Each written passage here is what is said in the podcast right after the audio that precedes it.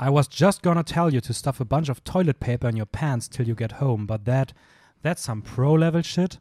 Und damit herzlich willkommen zu diesem ja, sehr besonderen Jahresabschluss-Podcast hier bei uns auf Filmjoker. Mein Name ist Dennis, mir gegenüber sitzt zum Ende des Jahres heute nochmal Raul. Hi. Hi Raul, schön, dass du da bist. Ich freue mich auch. Ich hoffe, dir geht's gut. Mir geht's super und dir? Mir geht's äh, auch ganz gut. Ich bin gestern sehr, sehr fertig gewesen, heute geht es. Mhm. Äh, ich entschuldige mich schon mal, falls ich irgendwie husten sollte oder irgendwie sowas. Ich war mal über die Weihnachtstage wieder komplett krank. Richtig Hochfieber, richtig lange. Ähm, bin sehr fertig. Demnach heute auch alles ein bisschen improvisierter bei mir. Aber wir haben trotzdem positive Energie. Ja, ich habe richtig Bock. Ich Ja. freue mich voll auf die Folge. Und dir sei verziehen natürlich. Ähm, ich weiß nicht genau was, aber ich finde es schön, dass du, mir, dass du mir verzeihst für meine gesundheitlichen Wehwehchen. Ja. Ähm, genau, wir machen das heute so. Und zwar gibt es auf YouTube Filmjoker, findet ihr bereits von Sabi, Raul und mir, ähm, eine Top 10 des Jahres. Also unsere 10 Filme, die wir jeweils am besten fanden. Da haben wir auch ausführlich über die Filme geredet. Wir werden auch über die Filme bestimmt heute mal kurz quatschen, aber ein bisschen kürzer, weil wir wollen eher die Filme dahinter, alle weiteren Filme aus dem Jahr, die wir noch gut und sehenswert fanden, werden wir mal ein bisschen durchgehen, ein bisschen besprechen. Das geht hier nicht so in die Tiefe, wie wenn wir das in einem richtigen Podcast Genau. machen würden. Und die Top 10 Videos, also wir wollen unseren YouTube-Kanal ja auch pushen. Genau, also, deswegen ja. müsst ihr euch die dann nochmal anschauen, wenn ihr da ein bisschen Genau. detaillierter Wir sagen eigentlich gar nicht, was die besten Filme sind in dieser Folge. Das könnt ihr nur in der YouTube, auf YouTube nachschauen. Ja, mal gucken, ob wir das nicht machen. Ähm, genau, sonst werden wir heute einfach über ganz viele Filme reden. Wir haben uns ein Zeitlimit gesetzt von bis zu zwei Stunden. Wir werden mal gucken, was wir alles dabei bequatschen. Wenn ihr noch Filme habt, die ihr cool fandet, schreibt uns das gerne bei Instagram. Wir freuen uns immer über weitere Filmtipps. Und mal gucken, ob wir vielleicht in die Video äh, in die Podcast-Beschreibung unten drunter irgendwie alle Filme, die wir dieses Jahr gesehen haben, nochmal in unsere fünf Kategorien, wie ihr das von uns von Instagram letztes Jahr kannt, Ja. in Magnificent Great etc. Vielleicht hauen wir das in die Videobeschreibung, dass ihr da auch nochmal alle Filme aufgelistet habt. Dann müsst ihr nicht so mitschreiben, wenn ihr denkt, oh, was war das nochmal? Aber ja, da lassen wir uns mal ein bisschen treiben, mal gucken, wie das wird. Genau, aber wir haben noch was Cooles vorbereitet für nächstes Jahr. Ah, genau. Danke. Ja, kein ich, Problem. Ich hätte schon wieder vergessen. Ein kleiner Ausblick fürs nächste Jahr. Genau, und zwar könnt ihr mir bei äh, Letterbox folgen, Film, äh, Dan7 heiße ich da, D-A-N, 7, wie die englische Zahl 7. Und unter Dan7 gibt es eine Liste von mir, die heißt Filmjoker Challenge 2023. Äh, die ist auch auf meinem Profil ganz oben verlinkt.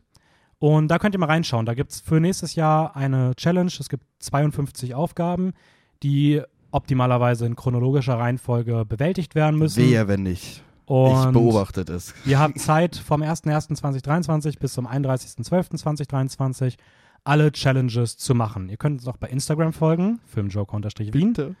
Und da werden wir wahrscheinlich immer montags ähm, eine der Challenges auch ja, als Story posten, sodass ihr das dann auch wöchentlich machen könnt, falls ihr da Lust drauf habt und äh, bekommt das dann immer mit und wir gucken mal, wer am Ende des Jahres alles mitgemacht hat. Der Sinn ist natürlich, dass ihr vielleicht eu aus eurer filmischen Komfortzone heraustretet und ähm, wir am Ende alle gemeinsam Challenges gelöst haben, aber jeder andere Filme gesehen hat und man Mhm. da vielleicht auch ein bisschen schauen kann, ja, was es sonst noch so gab und was man vielleicht Neues entdeckt hat. Schön gesagt, ja. Das ist der Gedanke. Raul, Sabi machen auch mit. Mal gucken, wer bei uns aus dem Team noch mitmacht. Und wenn ihr in den Kommentaren bei der Liste euch vermerkt, dass ihr mitgemacht habt, so dann verlinke ich euch auch und dann gibt es am Ende des Jahres auch eine kleine Medaille für euch. Und ein Shoutout hier. Und ein. Shoutout, ja. ähm, genau. Und damit Können wir starten. können wir starten. Wir, Du merkst vielleicht, ich bin heute irgendwie so ein Energieball. hä? du bist heute, du bist heute richtig aufgedreht. Ja, ich glaube, ich komme halt, ich bin gerade im Zug gesessen noch vier Stunden, deswegen jetzt muss ich reden. Gas ja, geben. Kann ich, kann ich verstehen. Zugfahrten sind auch immer sehr ermüdend. Habe ich gestern hinter mir. Ich bin gestern acht Stunden, glaube ich, ungefähr unterwegs gewesen. Ja, davon habe ich nur die Hälfte mitgenommen. Ja, das ist schon, ist schon besser so. Ja, glaube ich auch. Okay, wie wollen wir das angehen? Wollen wir immer abwechselnd was aussuchen oder ja, Also ganz ehrlich, ähm, das ist ja hauptsächlich hier Filme. Mhm. Wir sind ja auch filmfokussiert hauptsächlich. Als mhm, Podcast würde ich auch behaupten. genau. Ähm, aber wir können ja mal kurz, kurz anreißen, oder? Interessante Serien. Okay. Weil ja. ich bin relativ, ich bin stolz, dass ich trotz dessen, weil ich habe, ich habe, du hast über 150 Filme dieses Jahres gesehen. genau, ich müsste bei so 167, 168 Ich habe ähm, über 120 knapp und habe es trotzdem noch geschafft, ein paar Serien zu schauen, die vielleicht nur erwähnenswert sind, Mhm. weil, keine Ahnung, also so, ich würde so gerne sowas wie Calls auf Apple TV. Ja, Calls wäre auch meine ein, ein, eine einzige Serienempfehlung, die ich wirklich gegeben hätte. also Calls war großartig. Calls war sehr schön. Also, keine Ahnung, ich habe es mir sogar, ich finde, Ähm, ich habe es mir sogar auf der Zugfahrt angeschaut Mhm. und ich finde, es ist perfekt auch dafür. Ich meine, das ist so Ja. sehr simpel. Du hast ja nur diese, wie nennst du das? Diese Ausschläge vom. Es ist halt visualisierte Telefongespräche. Genau, So. Also so. du siehst halt das, was sie sprechen als Texte, wie, wie Untertitel, nur halt im Bild und, Ja, und stylisch umgesetzt. Und ähm, du hast halt jetzt keine, keinen richtigen Film in dem Sinne, dass du irgendwie die Person siehst oder nee, sowas. überhaupt nicht. Aber es sind sehr kreativ, animiert gen allein schon die Ausschläge, also dieses Mhm. Tongespräch äh, und auch die Geschichten sind. Also ich muss sagen, bei ein, zwei Geschichten habe ich so Gänsehaut bekommen, weil die einfach so Same, ja. vom Storytelling und von welche Richtungen die einschlagen einfach überraschend sind und immer wieder so ein bisschen auch creepy irgendwie. Die haben ja auch so ein übergehendes Theme, würde ich behaupten, oder? Über die Serie haben eigentlich alle Folgen so ein Ja, so ein bisschen diesen, es gibt so eine Mystery-Geschichte, die die alle Genau. verbindet. Ja. ja, also empfehlenswert. Was hast ja. du denn noch so gesehen an Serien? Ich habe ziemlich viel gesehen. Die meisten sind halt nicht empfehlenswert. Ich meine sowas wie Kenobi, She-Hulk, ja. Miss Marvel, Aber Moon was, Knight. aber was für empfehlenswerte Serien hast du noch gesehen? Ähm, also die einzigen zwei guten, die ich noch gesehen habe, sind tatsächlich weitere Führungen. Also Barry Staffel 3, Mhm. großer Barry-Fan hier und Euphoria Staffel 2. Ah, Und okay, Euphoria habe ich immer noch nicht gesehen. äh, super. Ich finde es, also es ist halt übelstes Teenager-Melodrama, voll auf, voll ab, also richtig aufgespitzt. Mhm. Aber ähm, allein von der, vom technischen Level her ist es sehenswert. Es ist wirklich, was Kameraarbeit da macht und Ton und Schnitt ist sehr kreativ und macht Spaß zuzuschauen. Und sonst habe ich nur noch eine relativ aktuelle und das ist Kabinett auf Curiosities von, Von Guillermo del Toro. Genau. Also als Produzent ist er, glaube ich, ne? Regie sind immer andere. Genau, Regie sind immer anderes, sind so Kurzfilme, acht verschiedene Kurzfilme von verschiedenen Regisseuren, Horror-Regisseuren Mhm. und da sind ein paar Ausfälle dabei, um ehrlich zu sein. Aber dann sind da so ein, zwei Perlen, die, die richtig Spaß machen. Ja, okay, nice. Ja, ich habe tatsächlich gar nicht, was ich da groß empfehlen kann, weil die einzigen Serien, die ich gesehen habe, waren auch welche, die wir, auch wenn eh schon im Podcast besprochen haben, also die ich gut fand. Ich muss Ja, ich an sowas denken wie House of the Dragon, fand ich die erste Staffel cool. Ähm, ich mochte die dritte Staffel Boys ganz gerne. Ich fand die dritte Oh ja, Staffel Love, Death and Robots ja. ganz cool. Aber da haben wir halt überall schon im Podcast drüber geredet. Genau. Und ich muss auch Ähm, sagen, ich habe zum Beispiel nicht die zwei größten Serien gesehen, House of the Dragon und Herr der Ringe. Habe ich nicht eine Minute gesehen. Sagen wir mal House of the Dragon, Herr der Ringe, sagen wir mal. Was? Willst du hier niemanden angreifen oder warum? Enttäuschung wollen wir doch erst später ähm, ja, nee, aber also wenn ich eine Serie empfehlen würde, ich würde es tatsächlich, bei mir wäre es auch Calls. Ja. Weil das ist auch wieder sowas, keine Ahnung, das ist so, so das nicht filmische Produkt, was ich dieses Jahr richtig empfehlenswert fand. Ja. Weil es halt auch so, so was anderes mal irgendwie war. Aber ja, Filme. Ich würde einfach sagen, wir machen mal immer abwechselnd und sobald wir irgendwie bei irgendeinem größeren Block angekommen sind, können wir dann in dem Block ein bisschen verweilen. Mhm. Magst du über die aus den Top 10 nochmal reden oder wollen wir erstmal was anderes starten? Was anderes starten, oder? Okay, dann ähm, ja, dann ganz aktuell kommen, da machen wir Glass Onion den Einstieg. Oh, Weil stimmt, da haben wir haben wir beide über die Weihnachtszeit geguckt. richtig. Den neuen Knives Out Film, wieder von Ryan Johnson inszeniert mit äh, Daniel Craig, einmal mehr als Daniel Craig? ja, ja, ich habe noch nie jemanden Craig gehört, sagen hören. Daniel Craig? Oder? Daniel Also Craig. Craig. Craig ja, Daniel also. Craig, Daniel Craig. Ich war gerade kurz verwirrt, ich habe gerade kurz gedacht, hä, war er das nicht? Nö. Ähm, ja, er ist wieder zurück, wieder so ein typisches Knives Out Mystery, Who Done It. Mhm. was ist passiert. Ähm, es geht um ein Krimi-Dinner, wo ein Mordfall passieren soll, der gespielt ist und auf einmal ähm, goes shit down, würde ich mal sagen. äh, es ist wie immer sehr Und. Craig ist dem ganz auf der Spur. Game is afoot. Du hast den Film zweieinhalb Mal gesehen. Ich habe ihn zweieinhalb 1, Mal warum? gesehen. Und zwar Frage 2, was sind deine Gedanken dazu? Ähm, ich habe ihn auf Deutsch einmal mit meinem Stiefvater angeschaut. Und dann wollte ich natürlich auch auf Englisch sehen. Und dann die andere Hälfte kann ich nicht erklären, ehrlich gesagt. ähm, was war die zweite Frage? Wie fandst du ihn? Ich fand ihn sehr unterhaltsam. Ähm, ich muss sagen, ich habe mir danach, nach dem ersten Mal schauen, nochmal Knives Out den ersten angeschaut. Mhm. Und ich finde, stylisch und Qualität so ist der erste auf jeden Fall für mich der bessere. Weil Glass Onion ist für mich einfach sehr unterhaltsam. Ich finde Mhm. auch der, der oder die Antagonistin, Sehr schön. ähm, finde ich schauspielerisch sehr cool. Mhm. Inhaltlich oder so vom, von der Figur, Charakter, Motive eher unterhaltsam als interessant Mhm. oder spannend oder also ich weiß nicht, der oder die Antagonistin aus Knives Out, dem ersten, war halt sehr cool, also cool gespielt und auch intelligent. Und das kann man nicht so behaupten. Ne? Ja, also ich muss auch sagen, ich finde auch Knives Out hat das Who Done It auf jeden Fall besser gemacht. Mhm. Äh, mitreißender gerade unter diesem, äh, diesem Krimi-Aspekt. Ja. Aber ich fand den zweiten, der hatte trotzdem was. Der hatte sehr, also Also, Daniel Craig hatte der zum Beispiel. ja, Daniel Craig. äh, wenn ich mir vorstelle, so mich so, dass das so ein bisschen so dieses Agatha Christie unserer Zeit Mhm. ist. Und wir irgendwann so sechs, fünf, sechs Knives-Out-Filme haben, was es gerne meiner Meinung nach gehen kann. Meinetwegen auch. Und dann muss ich sagen, in so einem Gesamtding, glaube ich, ist so ein Film wie Glass Onion cool. Ja. Also es ist cool, Ja. dass da so ein Film dabei ist, der, der das ein bisschen umdreht, der auch ein bisschen die Erwartungen unterwandert. Und ich muss trotzdem sagen, mir gefällt der Vibe aus dem ersten besser und ich hoffe, dass man auch dahin nochmal zurückkehrt. Ja, Aber so, wenn das einer der Filme aus so einer Reihe ist, ist wie so eine cool. Füllerfolge in der Serie, aber eine gute. Ja, eine richtig gute.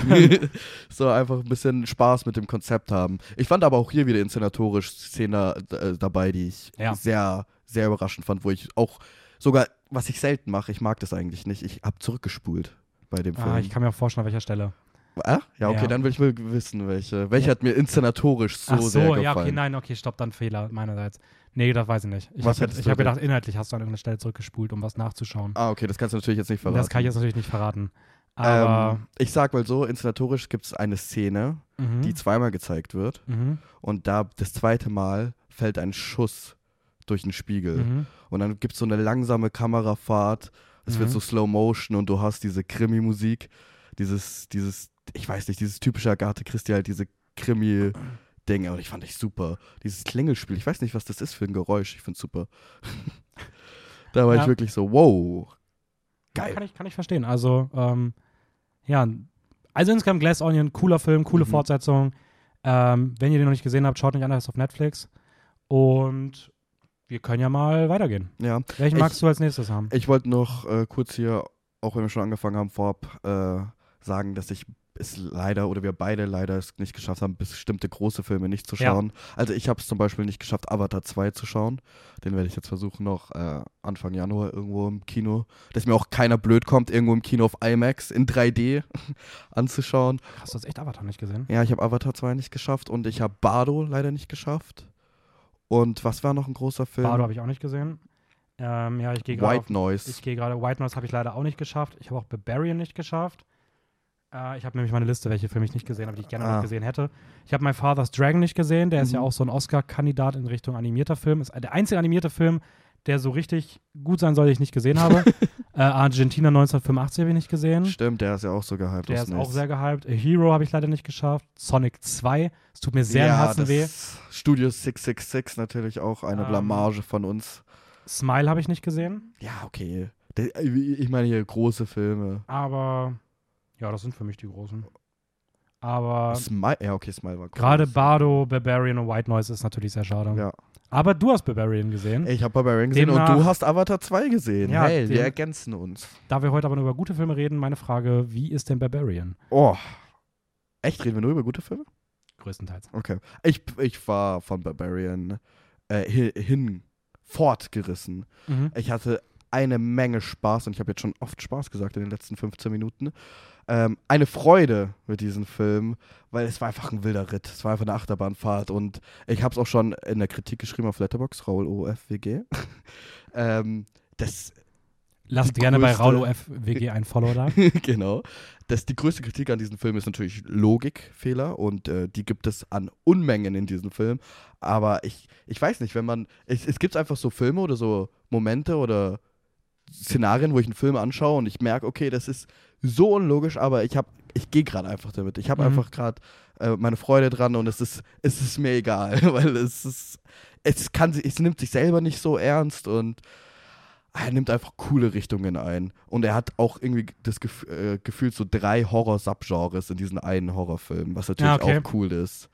Mhm. Ähm, also ja, große Empfehlung. Disney Plus ist er jetzt, gell? Genau, Barbarian ist auf Disney Plus. Den werde ich auch sehr, sehr schnell im neuen Jahr nachholen. Und interessanter, also, keine Ahnung, der Regisseur Zach Gregor oder wie er heißt, ich bin mir nicht sicher, Zach Gregor, glaube ich, der hat davor nur einen Film, glaube ich, Regie geführt und mitgespielt und das war so ein, so ein Sex- Rom, also Rom-Com, irgendwie so Geil. Play Bunny, äh, seine Play Freu- Bunny? Ja, seine Freundin, er ist irgendwie weg und er kommt zurück, seine Freundin ist irgendwie ein Playmate geworden. Irgendwie so ein Schwachsinn.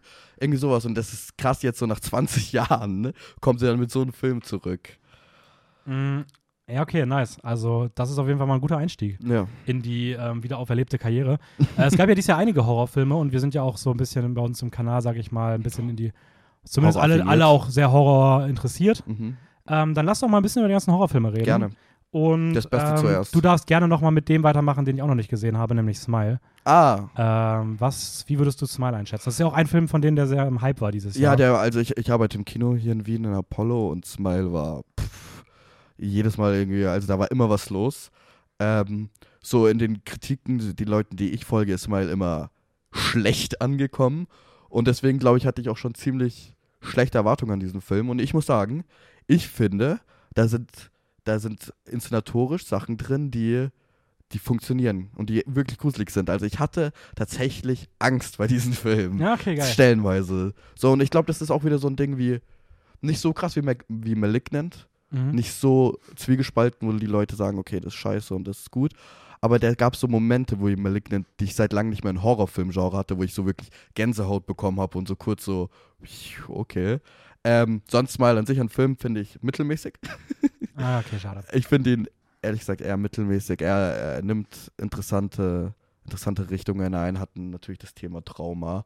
Ähm, aber ich finde, da gibt es ein paar Momente, die, die richtig gut funktionieren und die wirklich gruselig sind. Andererseits sind auch ein bisschen zu übertrieben. Also da gibt es diesen berühmten, äh, jetzt schon berühmten ähm, Jumpscare, wo es irgendwie durch den Sound des Öffnen einer Katzendose, das wird so geschnitten und du hörst nur dieses ganz Ja, okay. laut.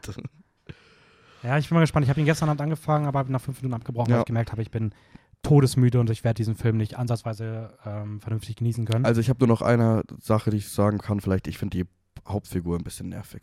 Okay, schade. Welchen Horrorfilm fandst du denn dieses Jahr am besten? Ich habe Wenn wir so wirklich aber von rein Horrorfilm reden, also. rein Horror. Das Ding ist, ich stehe eigentlich auf eine andere Art von Horror. Ich finde, in meiner Top 10, jetzt kurzer Spoiler, äh, ist X von Mhm. Ty West und es ist wahrscheinlich dann auch mein, der beste Horrorfilm Ja. für mich. Ist bei Äh, Sabi übrigens auch der höchste Horrorfilm. Ist sogar bei mir auch der höchste Horrorfilm. Ja, bei mir wäre er auf, auf 19. Ähm, ich sage mal, Nope würde ich mal rausrechnen. Ja, ich auch. Ähm, der wäre bei mir noch höher, der wäre uns bei allen noch höher. Ja. Aber ähm, es ist kein richtiger Horrorfilm. Nee. Aber trotzdem Nope auf jeden Fall auch einer der absoluten Highlights dieses Jahres. Da sind wir alle auch ungefähr ähnlicher Meinung. Ähm, der ist bei uns allen ganz weit oben. Mhm. Der zweitbestbewertetste Film bei uns auf dem Kanal, wenn wir unsere drei Sachen zusammennehmen. Demnach, wenn ihr da mehr hören wollt, Schaut dafür sind die Videos da. Oder, oder das Podcast, die Podcast-Folge. Wir haben eine eigene Ah. Podcast-Folge zu Ja. Nope gemacht, Dennis und ich. Gerne reinhören, die macht Aber Ex. Spaß. ähm, Ex, ja.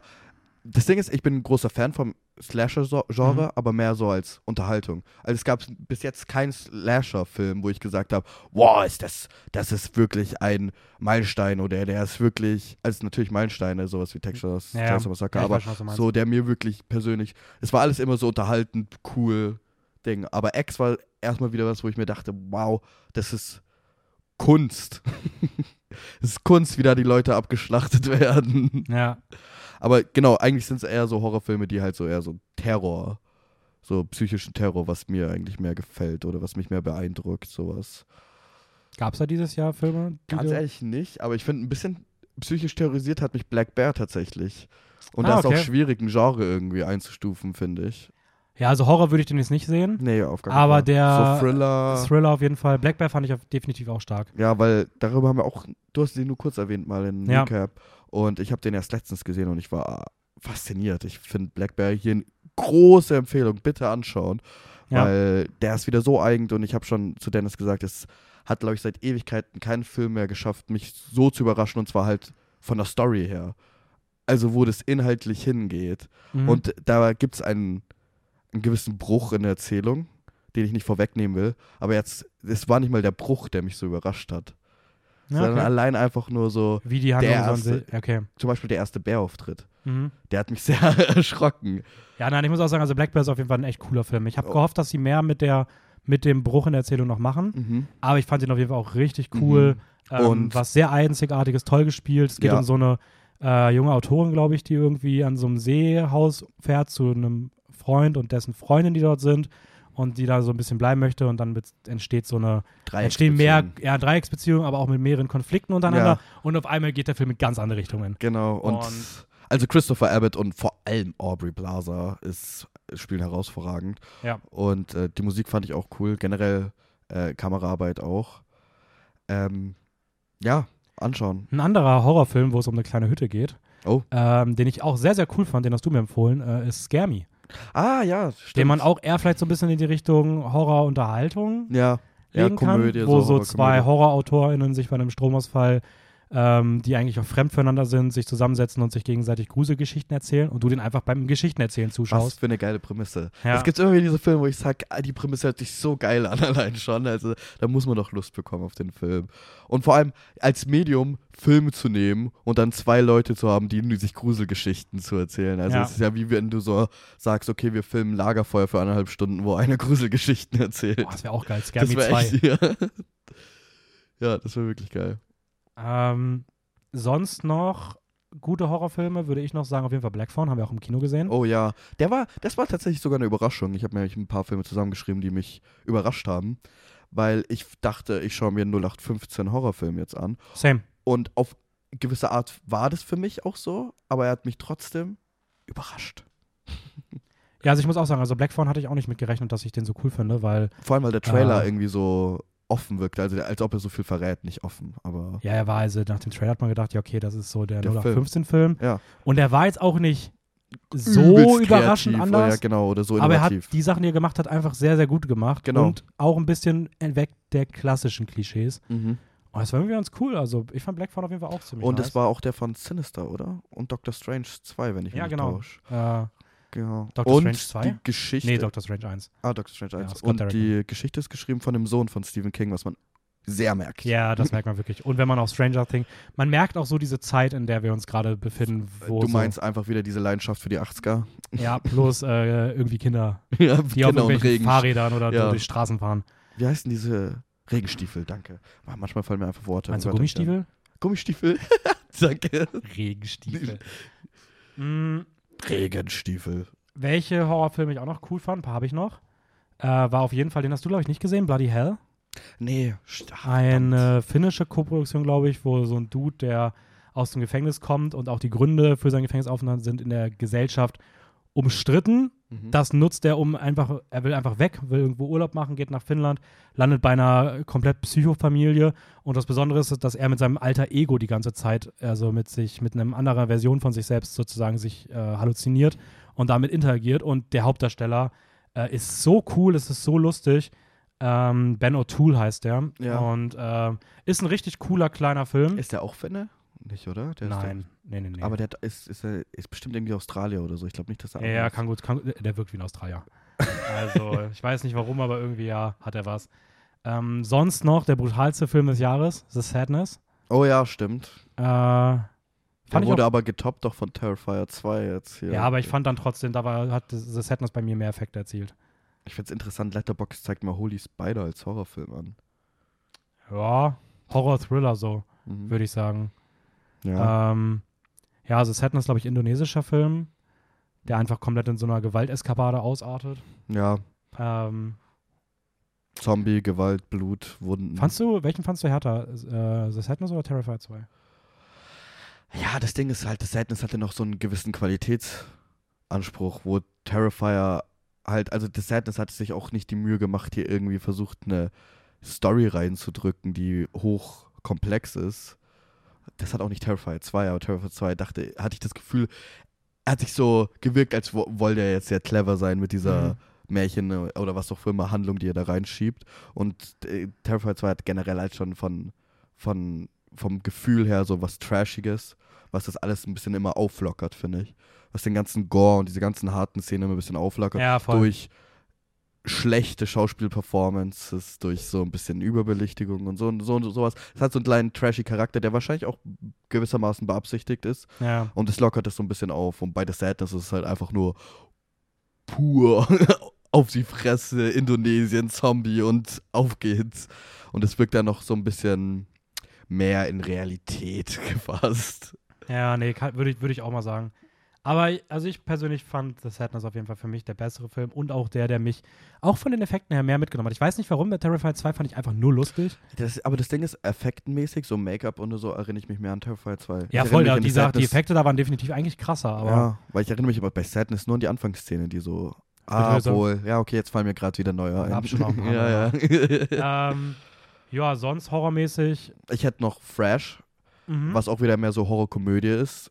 Ähm, der hat sich auch ziemlich gut gehalten bei mir, weil der war auch früher Anfang dieses Jahres und war ziemlich weit oben und dann kamen bessere Filme. Das ist bei mir auf Platz 80. Ja, krass. Ja, aber ich muss aber sagen, meine Top 100 irgendwas sind definitiv alles Filme, die ich empfehlen würde. Also, ähm, Ja, aber ja. ja. Fresh fand ich auch cool, war macht unterhaltsam. Spaß. Sebastian Stan und Daisy Edgar Jones. Ist auch wieder was, wo man nicht sagen kann, um was es geht. Nee, weil aber sehr viel charmant. vorwegnimmt. Ja, am besten genau bei dem Film wirklich gar nichts anschauen, worum Nee. es geht. Einfach anschauen. Ihr mögt Horror, ihr mögt Romanze, schaut euch Fresh an.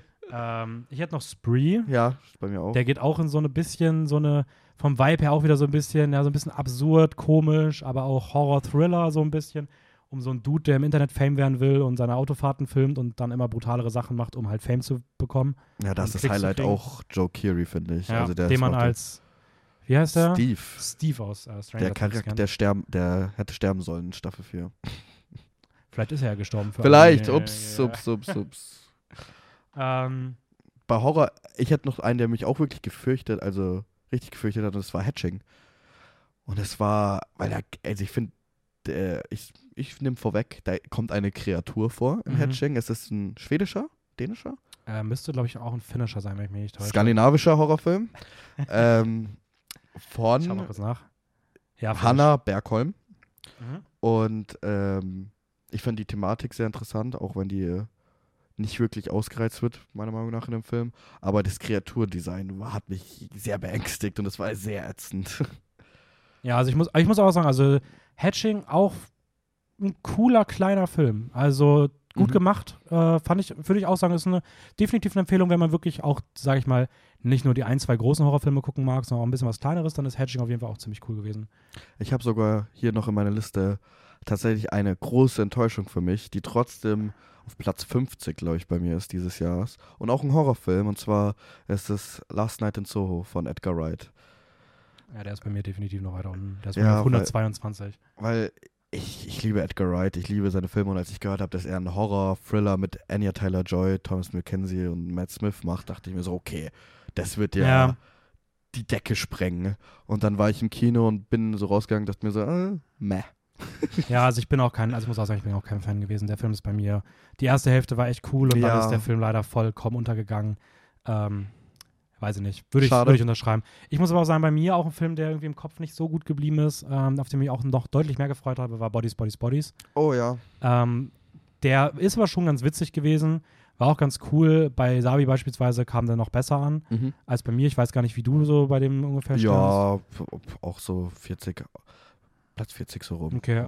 Ist so ein cooler, kleiner, moderner Slasher-Film, wo es um so ein Spiel geht, wo einer, ja, wo, wo im Dunkeln jemand umgebracht wird, der soll sich dann totstellen und dann ähm, versucht man so Among Us-mäßig rauszufinden, wer es war und das ufert dann alles auch ein bisschen aus. Ähm, viel Kommentar auf eine moderne TikTok-Gesellschaft. Natürlich, das geht heute nicht mehr ohne. Und der letzte. Ich glaube, ganz kurz, ich glaube, wir könnten eine eigene Kategorie für Filme machen oder so ein eigenes Genre von Filmen über Social Media und YouTube. Vor allem dieses Jahr sind schon einige. Ja. Einfach nur, oh, mit schlechtem Schnitt, wenn irgendwelche Soundeffekte reingetragen würden, um, oh, wir sind auf YouTube gerade. Ja. Ja, keine Ahnung. Also es, es, es werden auch immer gewisse Themen dann ein bisschen ausgeschlachtet, wenn die gerade mal so einmal kurz im Hype sind. ja. Aber trotzdem kommen ja meistens noch mal ganz coole Filme rum. Also Mhm. wenn du halt mit einer Schrotflinte irgendwo in den Wald schießt, triffst du auch mal einen Baum. so, also wow. ähm, sonst ein Horrorfilm, den ich nicht so gut gemacht fand, aber der trotzdem auch mich, den ich vielleicht so mit den gruseligsten Horrorfilm des Jahres fand, äh, ist für mich äh, The Medium gewesen. Ah, habe ich leider nicht Ein, gesehen. ich weiß gar nicht, ob das auch, äh, was ist denn das für ein Koreanisch, Thai oder? thailändischer? Thailändisch. Thai thailändischer äh, Horrorfilm, wo es auch darum geht, was der Titel schon sagt, Medium, also übernatürliche Mhm. Präsenz. Ähm, der hat auch viel Found-Footage-Stilistiken drin. Ich glaube, der ist komplett Found-Footage, wo ich mir da nicht ganz Echt? sicher bin. Ah, ich glaube, ich bin mir nicht ganz sicher, aber er auf jeden Fall viel Found-Footage drin. Und da bin ich nicht so der Fan davon, wie es eingebaut ist. Aber Horrorszenen, holy shit, da waren Okay. ein paar echt äh, sehr, sehr harte drin. Den hat Sabi gerade, oder? Ja, Oh, ähm, Sag mal, du hast, du hast auch äh, auf Netflix Incantation gesehen, Ja, gell? den fand ich furchtbar. da warst kein Fan. Nee, den fand ich gar nicht gut. Okay, weil den Der hat auch wieder sehen. unnötiges Found-Footage, aber der ist richtig, also der war mi- mies im Vergleich dazu. Okay, Da gibt es meiner Meinung nach deutlich bessere. okay, okay. Ja, das so im, im Horrorbereich. Ja, ich hätte sogar noch was. Du hättest noch äh, was? Die ich als schlechte Filme bewerten würde, die aber trotzdem Spaß machen. Und da muss ich mich jetzt kurz ein bisschen zurücklehnen, dass mir Dennis nicht eine Ohrfeige gibt. aber ich hätte einmal Day Shift, da kann ich noch näher bleiben. Day Shift mit äh, Jamie Foxx auf Netflix. Ah, Ich fand, der hat einfach Spaß gemacht, die Action war cool und der Look.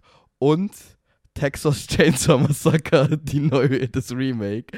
Hey, ganz ehrlich, Das ist mein viertschlechtester Film des Jahres. wenn ihr, geht's mal bitte, äh, geht's mal auf Netflix, die sind glaube ich beide auf Netflix, von Netflix, und schmeißt die Filme an. Lässt nur eine Minute laufen von beiden. Ich glaube, die haben genau den gleichen Look, den ich, warum ich die mag. Weil die haben beide diesen extrem körnigen Look. Ich glaube, ich mache das auch gleich nach dieser Podcast-Folge, check ich das ab, aber ich bin mir gerade sicher. Ähm, ja, ich fand die einfach unterhaltsam. Die sind keine guten Filme, aber wenn man so, weißt du, wenn man am, irgendwann unter der Woche einfach nur noch irgendwas zu berieseln braucht, Netflix sowieso, An äh, Anlaufstelle Nummer 1 und dann Texas Chainsaw Massacre oder Day Shift. Gibst Okay. mir recht. Ich gebe dir natürlich recht. Aber kommen wir mal wieder zu richtig guten Filmen. Äh, ein Film, der bei uns bei nicht in die Top 10 gekommen ist, der für viele vielleicht der Film des Jahres ist, äh, der bei uns bei unserem Adventskalender-Rating, danke auf jeden Fall an alle, die es mitgemacht haben, beim Community Award, Mhm. auch den zweiten Platz eingeheimst hat, nämlich Everything Everywhere All at Once. Der ist in unseren Top 10. Von uns, Ach, von uns beiden nicht. nicht. Nein, das stimmt allerdings. Wasabi ist da drin. Ah, Wasabi ist ja heute nicht dabei. Deswegen, ähm, wie fandst du denn den für viele besten Film des Jahres? Ähm, Wo wäre er bei dir gewesen? der wäre, glaube ich, auf Platz 11, 12. Also es Okay. war knapp. Ähm, ich muss sagen, es hat bei mir gebraucht, weil ich habe den jetzt auch schon zwei, dreimal gesehen und ich war beim ersten Mal natürlich mit diesem Hype um diesen Film. Du konntest das ja nicht ignorieren Mhm. irgendwie. Das war ja so bewusst und so präsent, dass, dieses, dass dieser Film so ein Meisterwerk ist. Und dann war ich so, ja, ich sehe es auf dem technischen Level, finde ich sehr cool. Es hat mich nur nicht so berührt. Und irgendwie beim zweiten Mal schauen, saß ich mit Tränen in den Augen an dieser Szene am Ende bei dem Auto. Mhm. Also, ich weiß nicht, vielleicht hat es bei mir ein bisschen gebraucht zu connecten. Vielleicht war es einfach, ich weiß es nicht. Aber ich bin, ich bin auf jeden Fall ein großer Fan, vor allem von, ich kann seinen Namen jetzt nicht aussprechen, Aber den Nebendarsteller. Den, den, welchen? den Nebendarsteller. Äh, Ke Hui Kwan? Ja. Ke Hui Kwan, der hat ja auch in äh, Indiana Jones 2 den kleinen Junge gespielt. Ja, ich glaube, Großer Frontrunner für Oscar, bester Ja. Nebendarsteller. würde mich auch sehr freuen, wenn er gewinnt, weil ich finde, der liefert hier eine sehr berührende Mhm. Performance, die sogar Lektionen für Leben auch Ja, mit voll. sich gibt, so mit sich bringt. Ja. Ja, ich muss auch sagen, also ich fand Everything auch cool. Ähm, ist bei mir auf Platz 15 gelandet, aber Platz 8 bis Platz 16 sind auch wirklich alle sehr dicht beisammen. Also deswegen, ähm, der hätte es auch easy in die Top 10 schaffen können. Äh, war am Ende eine Momententscheidung, aber Everything auf jeden Fall auch ziemlich cool. Ähm, ja, ich würde da eigentlich anschließen bei dem. Vielleicht auch nicht so ganz connected, äh, ein bisschen, aber so per se. Äh, geiler Film, sehr unique. Allein auf dem technischen, ja, vom technischen Standpunkt her, dass sie es schaffen, wirklich da für jedes Genre, das sie da einbauen, das Format, das Color Grading, den Sound und Ja. alles anpassen und, Und den allem, Schnitt. und vor allem, dass die das ganze Team ja das einfach über, What, äh, über YouTube-Tutorials sich beigebracht hat. Was? Das ist kein Offiz, das, die, die haben da alle gar keine Ahnung von gehabt. Das waren einfach Freunde, die, ähm, die, Wer hatte noch, davon keine Ahnung? die, die Visual Effects gemacht haben. Das ist kein Studio. Das sind einfach, Nee. doch, die haben das sich selber dann teilweise über YouTube-Tutorials beigebracht, um diese Effekte so. Die wussten, okay, wir wollen den Shot haben, auf YouTube gegangen, wie geht's, geguckt und dann gemacht. Kein Studio dahinter. Wow. Ähm, ja, wow. Das Dann schauen wir mal Tor, äh, Tor 4. Best Special Effects Oscar. Ja. Ich weiß gar nicht, ob äh, Everything, äh, ich glaube, er ist nicht mal auf der Shortlist drauf für Was Best schade Visual ist, Effects. ich fand die überhaupt nicht irritierend, was man sich erhofft von Ja. Special Effects. Nicht irritierend. Ähm, lass doch mal unsere jeweiligen Platz 11 bis 20 durchgehen, die die es bei uns nicht geschafft haben, in, der, in die Top 10 zu kommen, die aber so dahinter kommen würden. Und zwar, Warte, darf ich mit Platz 11 anfangen? ja, du kannst, wir können einmal komplett erstmal deine. Okay, mein Platz 11 ist Everything Everywhere All at Once. Mhm. Wie findest du Everything Everywhere Ja, All at Once? hatten schon. Welcher wäre dein Platz 12? The Batman. Okay. Also ich muss aber auch ehrlich sein, so die bis 20, ja doch, das ist jetzt der Batman. Wir reden jetzt über The Batman. Okay, The Batman wäre bei mir in den Top 10 drin gewesen. Richtig. Ähm, demnach, dort sage ich schon was dazu. Ich habe ihn jetzt nochmal gesehen über Weihnachten und ich glaube, er wäre mittlerweile nicht mehr in der Top 10 drin. Das ist nämlich mein Problem gewesen. Als ich den, ich habe den zum ersten Mal in IMAX gesehen und war, also ich fand ihn mega. Ich war äh, richtig geil. Ich bin, äh, ich liebe Robert Pattinson. Mhm. Und dann habe ich ihn nochmal gesehen auf dem iPad und das hat es mir irgendwie kaputt gemacht. Ich war nicht mehr so gefangen. Ich glaube, wenn dieser Film, wenn du es nicht wirklich so immersiv drin bist, dann ist Ja. dieser Film einfach, fällt er sehr flach. ja. Und dann ist es, dann fallen dir so bestimmte kitschige Dialoge auf, dann fallen dir so kleine, kleine Schwachpunkte auf. Ja, so ein paar Längen hier Genau. und da. Ja, und dann bist sagen. du, und auf der großen Leinwand ist das halt viel kräftiger. Also bei mir, bei mir wäre er wahrscheinlich jetzt mittlerweile nicht mal mehr auf 8, sondern wäre jetzt wahrscheinlich irgendwo so um Platz 17 herum. Mhm. Also schon noch ein bisschen runtergefallen. Aber ich finde ihn trotzdem noch sehr, sehr cool. Okay, was wäre dein Platz 13? Oh, eine große Überraschung für mich dieses Jahr, weil ich nichts wusste von diesem Film und Dennis mich auf, mit auf die Biennale reingeschleppt hat, und zwar Woman Talking. Hm, okay. Wäre mein Platz 14. Mhm. Äh, ja, auch ein sehr geiler Film. Also, Ja, ähm, Wir haben unser noch- Eröffnungsfilm auf der Biennale, oder? genau. Unser erster Film, den wir gesehen auf der Biennale. Wir haben auch schon sehr viel geschwärmt in unseren Festival-Talks und Biennale äh, Podcast-Folgen. Aber ja, keine Ahnung, wir sind da rausgegangen und waren einfach so, okay, der ganze Cast wird Oscar nominiert. Ja, Was jetzt leider nicht passieren wird, aber was trotzdem. wahrscheinlich passiert. Nee, aber Aber auch Hildur Gottnatier, oh mein Gott. die Komponistin, genau. Die Ja. hat auch schon bei Joker den Score gemacht und bei äh, Chernobyl. mhm. Herausragend. Ich hoffe immer noch, dass sie einen Oscar bekommt. Die sollte doch vielleicht so eine Doppelnominierung. Ja, aber Tar hat keinen richtigen Soundtrack. Tar hat keinen richtigen Score. Ähm, ah. Es gibt einen kompletten Score von Tar, den kann man sich auf, auf ähm, Spotify anhören. Das, der ist aber nicht im Film. Ähm, das ist, hat sie einfach zusätzlich komponiert, aber der wird nicht genutzt. Und demnach ist das wahrscheinlich raus, aber sie ist äh, mit Dann nutze ich den, Frontrunnerin. glaube ich. Bitte? Dann nutze ich den, glaube ich, einfach. Ja, für deinen ersten Ja, ich Film. kann einfach sagen, hey, Hildur Gottnatier hat meinen Tat Film zwei. gescored. ähm, nee, aber sie ist auf jeden Fall eine der Frontrunnerin für den Oscar. Ähm, ich, aktuell ist bei den Quoten noch Justin Hurwitz für Babylon vorne. ah. Aber, Wer ist denn da ähm, noch so darunter? Ich meine, Composer ist vielleicht, vielleicht für ein paar jetzt langweilig, Ja, also, weil die jetzt nicht so bekannt sind, aber. also ich weiß, dass beispielsweise Banshees noch recht weit oben oh, ist. cool. Ähm, ich glaube, Fablemans auch wieder, Natürlich. Pinocchio. Okay. So, das müssten so die sein, die. Ich glaube, Everything nicht. Ja, ich glaube, die würde ich mal vorne sehen. Okay. Ähm, ich kann mal nochmal nachgucken, ob es da noch was anderes groß Ich habe ja schon mich auf die Oscars so ein bisschen vorbereitet. Ähm, was da noch so die, die vorne sind. Aber ich glaube, für mich wird es eigentlich ein, äh, ein sage ich mal, ein 1 zu 1 Duell zwischen äh, Justin Herberts Babylon und Hildo Goodner Dotier Women Talking. Genau dahinter sammeln sich dann ähm, Alexandre Desplat für Del Toro, also P- Pinocchio, John Williams, Fablemans und Carter Burwell, Banshees. Das sind so die, Okay. ja, Batman war noch im Rennen, aber der hat kein, der ist, der ist nicht geshortlistet worden. Ah. Also der ist auch raus, äh, Michael Giacchino. Und deswegen, ich glaube, dass die anderen fünf könnten da auch schon die Frontrunner sein. Weißt du eigentlich. Oh, ich mochte, by the way, den Batman-Score sehr. Ich fand, Mhm, ich auch. ähm, weißt du, wo man Woman Talking schauen kann? Äh, Women Talking müsste jetzt im Jänner in die Kinos kommen. Der war bisher nur auf den Festivals, aber der müsste jetzt bald, äh, entweder Jänner oder Februar, werdet ihr dann wahrscheinlich im, nächste Woche in der Jahresvorschau Ah, erfahren. cool. Aber für euch kommt er noch, aber da könnt ihr euch schon mal auf den Film freuen. Äh, von Sarah Polly, der war richtig cool. Mhm. Ähm, geht um Frauen, die reden. so, kann man sich beim Titel ja vielleicht schon denken. In der Scheune, kleiner Spoiler. Okay, dein Platz 14. Ist All Quiet on the Western Front oder im Originaltitel Im Westen nichts Neues von Ja. Edward Berger. Ich glaube, Genau. Edward Berger. Äh, Sabi hat auch ein bisschen was Ausführliches in ihrem Top 10 Video zugesagt. Genau, der ist in ihren Top Bei 10. uns beiden war der nicht drin. Nope. Du fandst ihn auch, ich fand ihn auch ganz cool, aber bei mir ist Ich er nur auf Platz 27. Ich fand ihn nochmal ein Stück besser, ja. Ja, es ist halt einfach eine Wucht. Ich bin auch eigentlich gar nicht so der Kriegsfilmtyp, aber es ist manchmal, manchmal überrempelt es mich dann halt schon so, vor allem das Intro-Szene in Westen nichts Neues, das ist für mich so ausschlaggebend für Mhm. diesen Film. Wir haben schon drüber geredet, so dieser Nebenplot funktioniert nicht, meiner Meinung nach. Ja, das der- Politische dahinter. Das funktioniert leider nicht so gut. Dafür hast du aber auch eine super Performance von den zwei Hauptdarstellern, würde ich sagen. Das ist einmal den, für den ich Untertitel öfters anmachen musste, weil ich seinen Akzent oder Dialekt nicht verstanden habe. Meinst du Hauptdarsteller? Nein, der Hauptdarsteller war super, den habe ich gut verstanden. Und Albert der- Schuch? ich glaube, wer, wer war Er sein. spielt äh, Cut. Ja, ja, Ah, Kat. okay. Boah, Alter.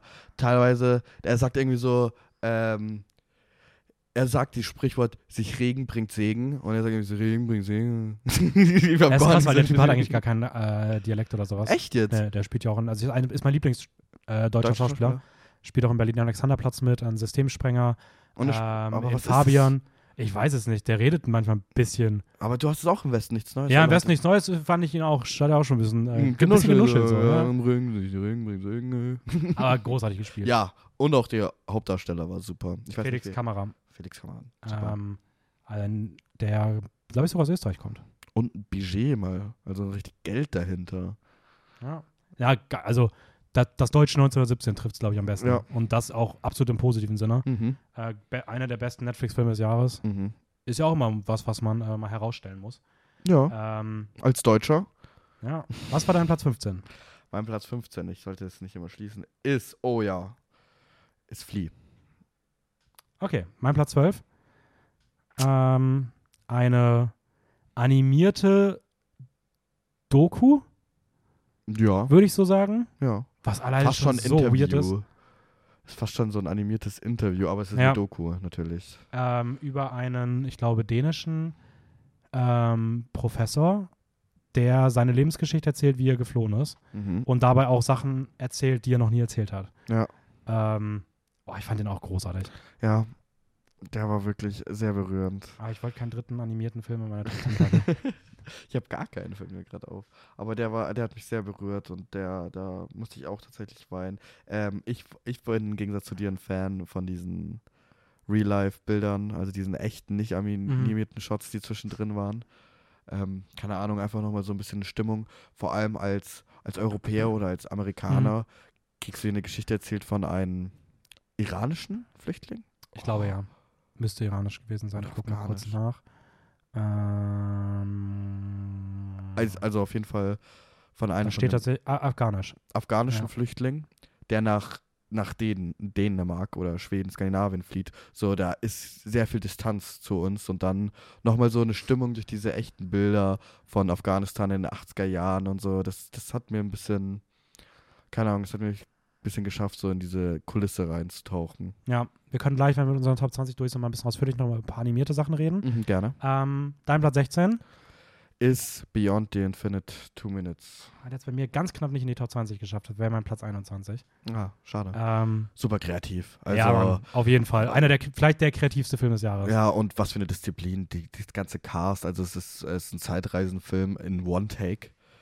Keine Ahnung, wie man auf die Idee kam. Ich, ich glaube, der hat sich einfach gedacht, so was ist das nervigste Genre, was man heutzutage machen kann, mit dem nervigsten, schwierigsten Gimmick zu filmen. Lass es einfach verbinden. Zeitreise und One Take. Ja, Und ja, es funktioniert halt einfach. Es sind 80 Minuten oder so, also es geht schnell vorbei. Und äh, das ist eine Theatercrew und die haben so eine Disziplin vom, vom Zeitmanagement, von, ich weiß nicht, organisatorisch super. Ja, also da gerade, also wenn das immer weiter verschachtelt wird, Mhm. ist das einfach unfassbar. Also äh, geiler Film, ähm, einer der kreativsten Time Loop-Filme, die ich so bisher gesehen habe. Ähm, aber ich glaube, Beyond the Infinite Two Minutes ist so ein Ding, das gefällt richtig gut, wenn man so ein richtiges Auge und Herz für Filme machen hat. Mhm. Weil wenn man das nicht hat und man da nicht so der Fan davon ist, darauf zu achten, wie krass das gerade eigentlich ist, was man sieht, dann kann der auch ein bisschen so, ja, war ganz nett. Ja. Ähm, okay. Platz So. 17. Einer auch meiner persönlichen Highlights und großen Überraschungen dieses Jahr. Holy Spider von Ali Abbasi. Ali Abbasi? Ali Abbasi. Mhm. Ähm, ja, keine Ahnung, ich bin generell dieses Jahr irgendwie so ein Fan geworden von dieser Mittleren Osten-Kultur. Also immer wenn es mit Iran oder Afghanistan Ja. zu tun hat, bin ich direkt vorne bei. Aber ähm, ja, Holy Spider, was willst du dazu sagen? Ich finde, ähm, genauso wie ein Film in meiner Top 10 ist der dritte Akt ähm, nicht befreit von Kritik. Welcher Und der Film in deiner Top 10 meinst du denn? Triangle of Sadness. Mhm. Ähm, und ich weiß nicht, es ist äh, für, für die einen ist vielleicht unpassend, für die anderen zieht's, für die anderen ist vielleicht das genau der Mittelpunkt des Films, der eigentliche. Und da, da habe ich noch meine Probleme mit irgendwie, aber ich habe auch Angst, dass er sich beim wiederholten Schauen nur schwächert, aber als ich, ich Glaube ich nicht. ich will dieses Gefühl, äh, ich halte in diesem Gefühl fest, das ich hatte, als ich aus dem Kino rausgegangen bin bei dem Film, weil ich drücke gerade schon wieder meine Hände, komplett Schweiß, angespannte, also so eine Anspannung im Kinosaal hatte ich einfach selten. Ich glaube bei fast keinem Film dieses Jahr. Was Ja. krass ist. Also es geht ja um den, äh, es ist auch eine, basiert auf einer wahren Geschichte über den Spider-Killer, der halt Frauen umgebracht hat. Im Namen Gottes. Und, diese, zwar- dass man halt in Holy Spider beide Perspektiven sieht, ist halt Ja. irgendwie so unique und irgendwie auch mitreißend. Und ich muss auch sagen, ich sah es echt auch durchgehend mit einem guten Schockfaktor so im Kino. ja. Äh, für mich auf jeden Fall der Film mit dem vielleicht schönsten Filmplakat des Jahres. ja. Ähm, Und Sa Amir Ibrahimi, Ibrahimi, sie ist, spielt super. Und die Hauptdarstellerin. Er, ja. Sa Samia Ibrahimi, genau. Und Ja. Mehdi Bayestani. Ja. Ja, die beiden waren echt krass gut so. Also, Mhm. Der Score, der so richtig betäubend und so buh, richtig dröhnt. Ja. Das wollte ich damit sagen. Buh. Ja, nee, Empfehlung auf jeden Fall. okay. Dein Platz 18 müsste jetzt kommen, oder? 18 ist jetzt kommen. Äh, mir ist aufgefallen, ich glaube, ich habe sie noch nicht richtig sortiert, aber das ist egal, weil Platz, Platz 11 bis 20 sind ein, ein Mhm. Platz. Alle Ähm, ein Platz. Ja. Alle ein Platz, sogar auch die bis 25, würde ich sagen. ähm, ist bei mir After Sun. Ach, krass, okay. Mhm. Ja, ist okay. Du hast ihn fast schon vergessen, gell? Dass Ja. er noch irgendwann kommen nee, sollte ich hätte bei den, ich, ich habe nicht gedacht, dass der in der Top 20 ist. Nicht? Nee, ich dachte wirklich, dass der irgendwie weiter hinten noch ist. Ja, es tut mir auch leid, weil die auf Platz 21 und 22 sind auch richtig stark. Ja, wir kommen bestimmt, wir kriegen ja noch, wir haben noch ein bisschen Ja. Zeit, wir werden noch schnell und da. Aber ich wollte zumindest erstmal so die. Okay, After Sun, ja, ähm, zweimal bei uns im Podcast Platz 1, ihr könnt mal raten, bei wem. Ähm, ja, war, warum? Warum hat es nicht so gezündet? Ich glaube, es ist einfach meine Erwartungshaltung gewesen. Weißt du, ich, ich will nur ins Kino gehen, einen Film unvoreingenommen anschauen und dann kommen Leute die ganze Zeit und sagen dir, oh, fünf Sterne, krassester Film, ich habe so geheult. Ja. Nein, ich mache gerade nur Ich finde es auch scheiße, dass Sabi den so hochgehypt hat. Nein, ich mache natürlich nur Spaß über meine Podcast-Kollegen. Ähm, aber es ist, glaube ich, tatsächlich meine Erwartungshaltung gewesen, weil ich ja. auf einen Punkt gewartet habe oder ich habe, ich saß bei diesem Film und habe auf was gewartet. Und Ja. so schaut man keinen Film. Man schaut keinen Film und wartet auf irgendwas. Ja. Man schaut den Film. After Sun ist so dieses typische Problem von einem Film, der eigentlich am besten ist, wenn man ihn nicht empfohlen bekommt und sieht. ja. Aber es ist natürlich auch der Film, der gefühlt wahrscheinlich wenig Leute sehen, wenn, sie er ihn nicht empfohlen wird. würden. Ja, klar. Aber ey, ich muss sagen, also After Sun für mich auf jeden Fall herausragend. Mhm. Ähm, wirklich, wirklich großartig. Äh, der Film ist bei mir, glaube ich, in meiner Top 10 All-Time. Ja. Also sehr, sehr hoch gelandet. Ähm, ja, schön, dass er bitte trotzdem noch Platz 18 gelandet ist. ja, Was ist auf Platz? Also, wenn ihr da noch mehr rüber hören wollt, da habt ihr auf jeden Fall bei Sabi und bei mir im Top 10 Video auf YouTube. genau. Äh, kriegt ihr nochmal ganz, ganz viele Impressionen. Ähm, was ist dein Platz 19? Come on, come on. Ah, schön. Ja. Ich habe, das war sogar so ein Film, der ist bei mir nur auf 68, Ja. aber ich habe fast sogar gehofft, dass du den vielleicht sogar in deine Top 10 packst. Ja, weil Come on, come on, weil es halt dieser, dieser auch ein bisschen gehypte Indie-Film war, gell? Und A24. A24 und Joaquin Phoenix. Und ja, ich glaube, es würde mir sehr schwer, schwer fallen, egal welches Jahr, einen Film mit Joaquin Phoenix in der Hauptrolle unter Platz 50 zu setzen. Ja. Nein, ich bin, ich bin Fan. Ich, ich glaube auch, wir, wir sind da so unterschiedliche Meinungen, weil wir die Filme auf zwei verschiedene Arten wahrgenommen haben, irgendwie, wenn ich mich recht erinnere. Du hattest ihn sehr politisch wahrgenommen. Mit den Ja, Kindern. schon irgendwie. Und ich habe ihn sehr, ich habe das Politische irgendwie ausgeblendet und das menschlich gesehen. Ich sage nicht, das eine ist besser als das andere. Aber wir haben ihn einfach auf zwei Arten wahrgenommen. Und ähm, keine Ahnung, wenn man so politisch ähm, die, diese Thematik so im Vorderdruck hat, dann ist, funktioniert es auf emotionalen Ebenen eigentlich nicht Ja. wirklich. Und das hat bei mir halt total geklickt. Ja, kann ich voll verstehen. Ich finde auch eigentlich diese, also es geht ja um so einen Onkel, der mit seinem Neffen irgendwie auf so eine, er ist glaube ich Radiomoderator oder sowas. Genau. Und nimmt seinen Neffen mit und ähm, dann unterhalten die sich halt über Themen und sowas.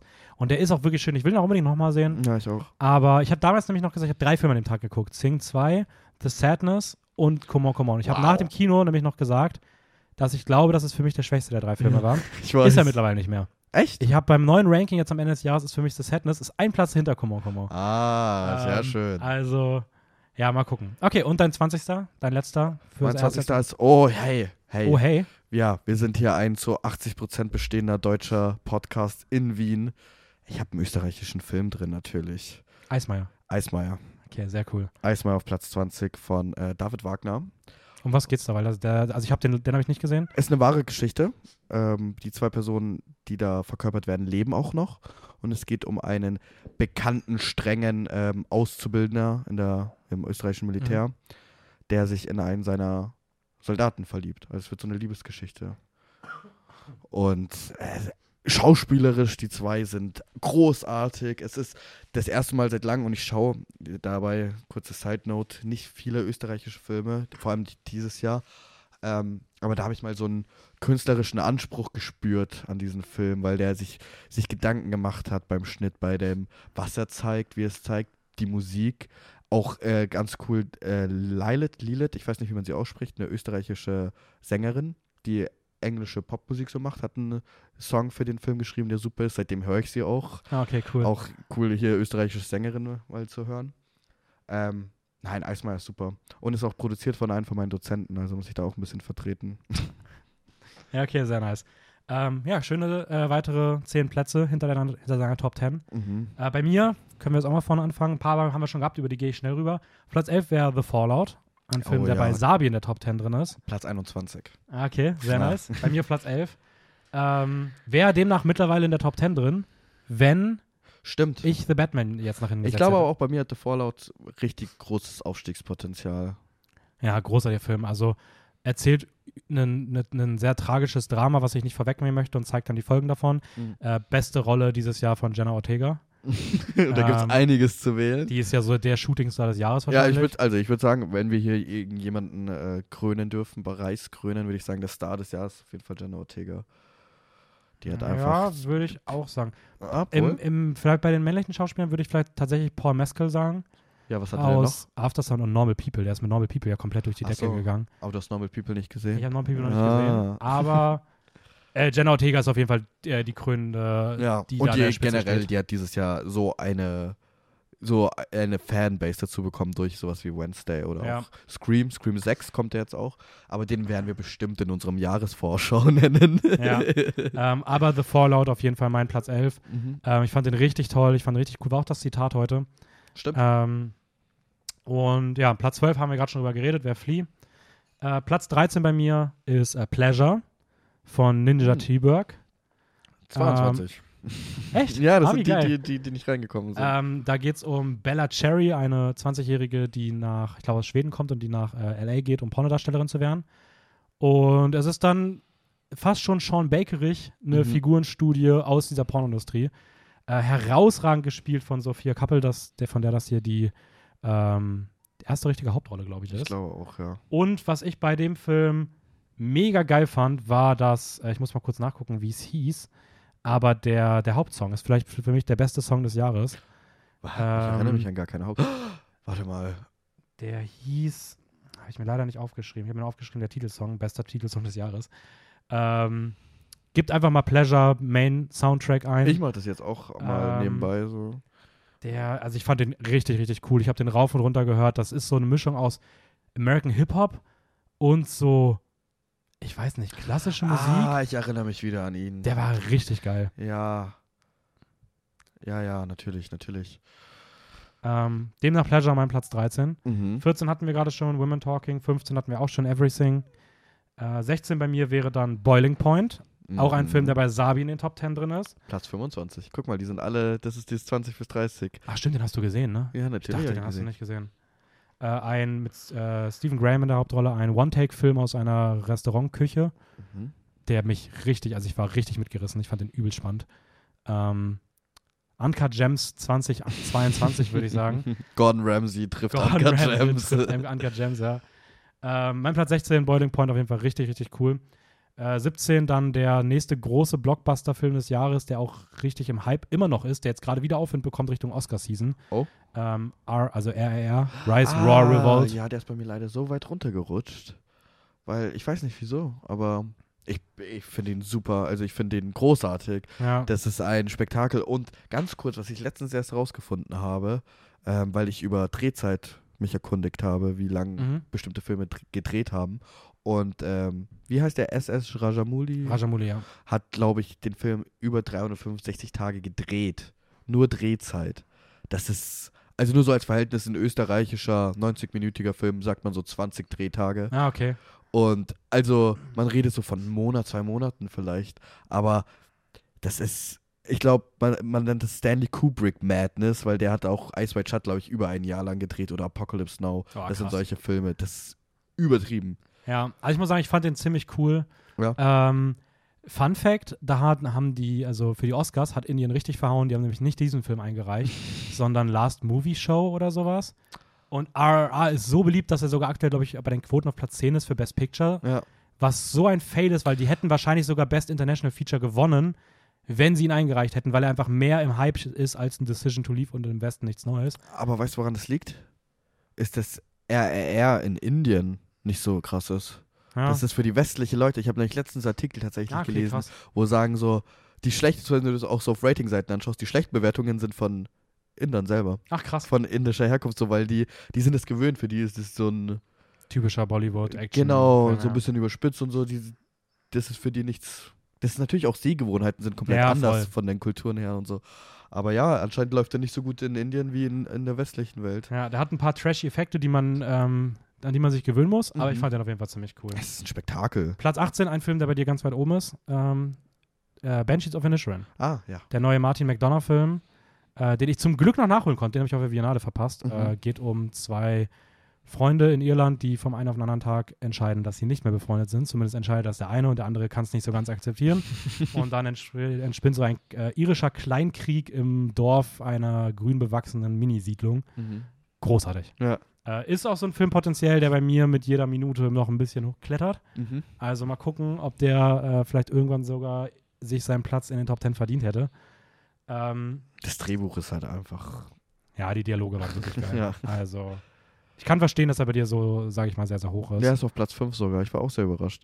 Aber keine Ahnung, es hat sich gut angefühlt. Als ich meine Top 10 gemacht habe, war ich selber überrascht von mir. Bei so Stellen, wo ich mir dachte, echt? Echt jetzt, Raul? Der? Aber es fühlt sich Ja. gut an. Ja, nice.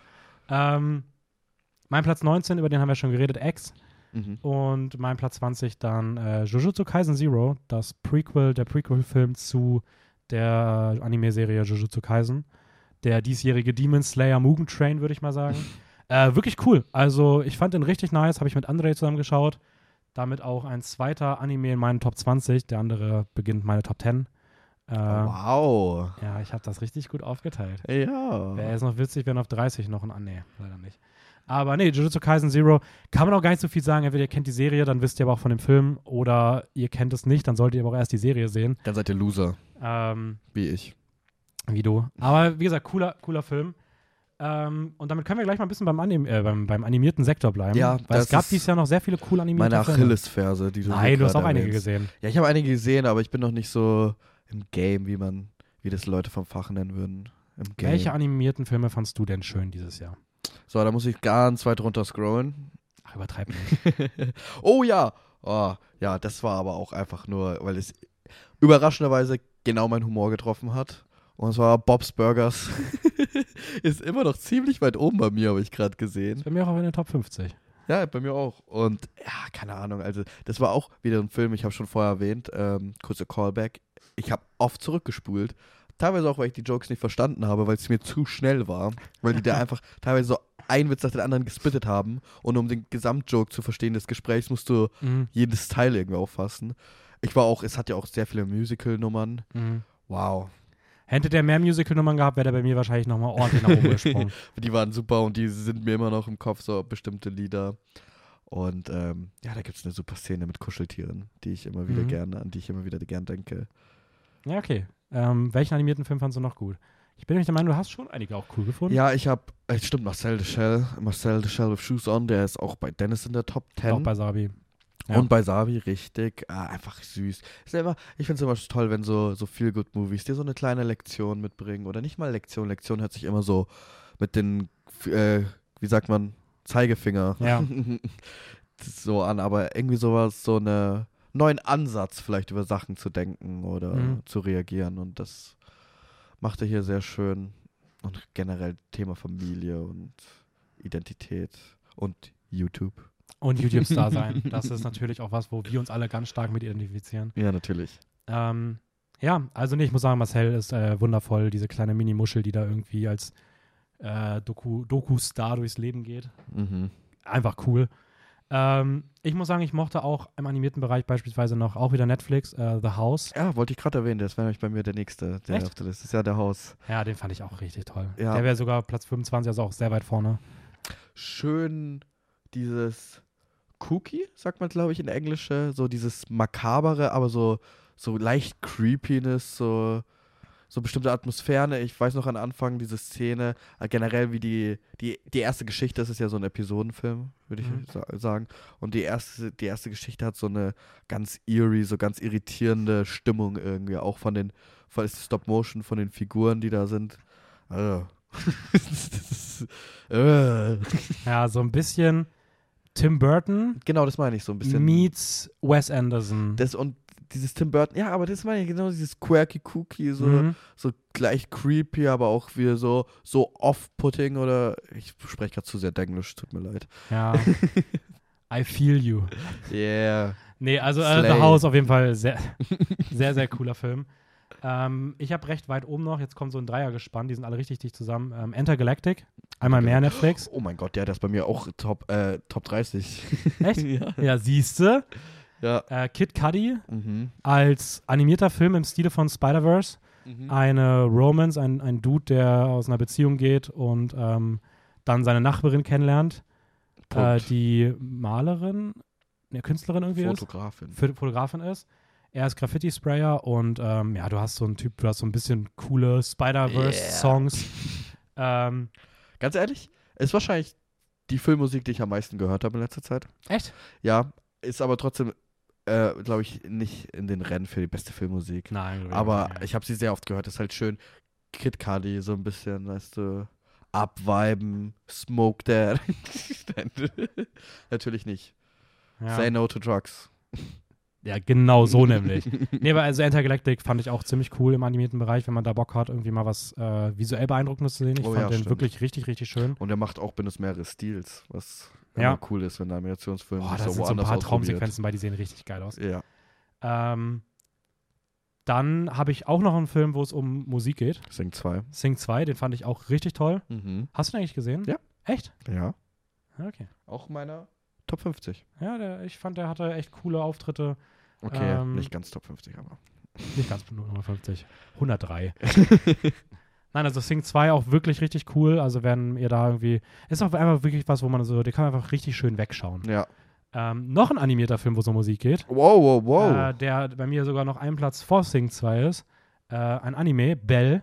ah, da geht's um Ähm, Musik? Da geht es um eine, es geht um, äh, also um eine 17-Jährige, die sich in eine digitale Welt flüchtet. Im echten Leben ist sie sehr schüchtern. Dort ist, wird sie zum Rising Star. Sie ist so das Gesicht von dieser digitalen Welt. Und sie lebt sich dort aus als äh, Sängerin. Hm. Ähm, hat extrem coole Songs, also wirklich die Musik ist richtig geil. Hat sehr viel Beauty and the Beast Anleihen, aber auf modern, Cyberkritik ähm, von Mamoru Hosoda, der hat auch in den letzten Jahren viele bekannte Animes gemacht, wie beispielsweise auch Wolf Children, Girl Who Leapt Through Time, Mirai, Boy and the Beast und Summer Wars, also ist auch ein großer Name. Wir haben über alle sechs Filme auch in unserem Anime-Podcast dieses Jahr geredet. Und ich fand Bell richtig cool. Also hat echt Spaß gemacht. Ähm, nicer Film. Ähm, nicht der beste Anime des Jahres, das war für mich Inoo. Das war für mich auch der visuell beeindruckendste Anime des, also animierte Film des Jahres. Der ist noch in meiner Top 10. Äh, Masaki Uasa. Auch so ein queer angehauchtes Punk-Rock-Horror-Musical ähm, mit wunderschönen Animationen. Also der sieht richtig geil aus. Aber ein gutes Jahr für animierte Filme. Ja, ich habe ich hab noch tatsächlich äh, weiter unten, aber hatte ich auch meinen Spaß mit, ist äh, Wendell and Wild. Oh, den Von- mochte ich nicht so. Den mochtest du nicht? Nee, den ist, der ist bei mir nur in Hof 104 Ich glaub- gelandet. Den fand ich inhalt, also von der Story her einfach, ich weiß nicht. Ich fand den auch von der Anim Animation nicht so cool. Ja, ah, ich weiß nicht. Ich, ich, ich bin eigentlich ziemlich wählerisch so bei Animationen. Ich sage immer, bei vielen, das taugt mir nicht. Ähm, aber ich fand trotzdem, ich, ich hatte meinen, ich fand ihn unterhaltsam. Ich fand ihn jetzt nicht so, dass ich unbedingt eine große Empfehlung dafür aussprechen würde, aber ich fand ihn auf jeden Fall mindestens unterhaltsam. Ja, okay, das, das, das, da würde ich schon zustimmen. Der hat mich halt so ein bisschen daran erinnert, an. du hast auch gemeint, das ist zu kindisch, oder? ja, mir auch ein bisschen zu kindisch. Ja. Ja. Aber das ist für mich, die, das ist auch krass, weil die sind tatsächlich bei mir, drei animierte Filme sind bei mir nur vier Plätze auseinander. Und die, die über die habe ich alles gleiche. Ich finde, die sind ganz unterhaltsam, aber die haben alle richtig Schwächen. Und das sind alles große Namen gewesen. Das war Wendell Wild, das war der neue Disney-Film Strange World, den ich habe ich jetzt auch über Weihnachten geschaut. Da muss Und, ich noch ein bisschen ähm, drüber reden. Und Turning Red von Pixar. Also, Oh ja, Turning Red ist bei mir noch ein bisschen weiter unten. die fand ich alle drei ähnlich. Meh. Bisschen zu kindlich, bisschen zu langweilige Handlung, nichts Besonderes und die sind bei mir auf 102, 103, 100, äh, 100 101, 103 und 104. Also, Wer ja. ist der erste davon? Also ich fand Turning Red noch am besten. Wow. Dann Strange World und ich fand Wendell Wild am schlechtesten von okay. Ähm, ja, schade. Keine Ahnung, ich weiß nicht. Was war Strange World? War einfach. Würde mich Coole- interessieren, weil ich weiß gar nichts Ja, also es ist eine coole Idee, die er dann, also das Ding ist, der hat sehr spät einen Twist und ich fand alles nach dem Twist ziemlich cool und ich finde auch die Idee dahinter geil. Aber der ist so in seiner Kerngeschichte, was der Konflikt ist und die Figurendynamiken, Ah, ist der unfassbar generisch. Also null Besonderes. Hunderte, tausende Male gesehen. Und der hat so gefühlt die langweiligste Geschichte für eigentlich ein ganz cooles Konzept. Und wenn der eine geile Geschichte gehabt hätte, dann hätte der richtig hoch sein können. Aber irgendwie, ich weiß nicht. schade. War aber nett zum Weggucken. Ich hatte dann doch schon Schlimmeres erwartet, nachdem ich sehr viel negative Stimmen gehört hatte. Und ich fand ihn ganz unterhaltsam, aber ja, keine Ahnung. Da fand ich sogar Turning Red besser, auch wenn der mir zu kindlich war, aber der hatte irgendwie zumindest ein cooles Thema, so was sich unverbrauchter angefühlt hat. ähm, Sonst habe ich noch ähm, Chip and Dale als Animationsfilm. mhm. Und ich glaube, damit waren das meine Animationsfilme dieses Jahr. Ich würde noch zwei bei mir dazu nehmen, die ich auch noch beide ganz cool fand. Ja, Zum einen Apollo 10,5 von Linklater. ah, ja schade, dass ich den Ähm, nicht geschaut habe, vor allem wegen Licorice Pizza. Gell? Ja, ich finde, das ist der animierte Licorice Pizza vom ähnlichen Vibe und Thema her. Licorice Pizza definitiv besser. Mhm.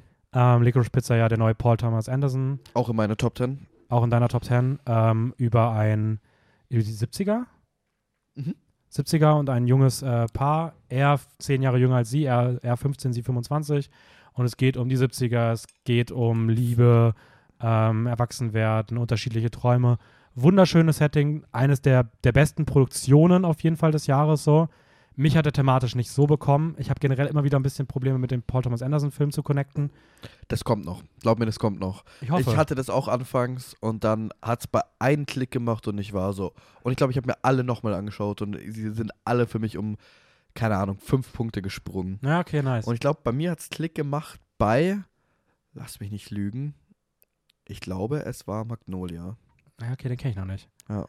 Aber ähm, Apollo 10,5 auf jeden Fall von Richard Linklater, die ähnlicher Vibe im animierten Bereich. Es geht um einen Jungen, der sich als, äh, der sich als ähm, NASA-Pilot träumt und halt in der NASA-Zeit groß geworden ist bei der ersten Mondlandung und sowas. Und dann, ähm, ja, man ist halt voll in, dieser, in diesen 70ern drin. Ja. Ähm, den fand ich richtig cool. Und einen Film, der bei mir nur auf 48 ist, wo ich aber weiß, dass der für viele auf jeden Fall auch ein Kandidat ist für Film des Jahres.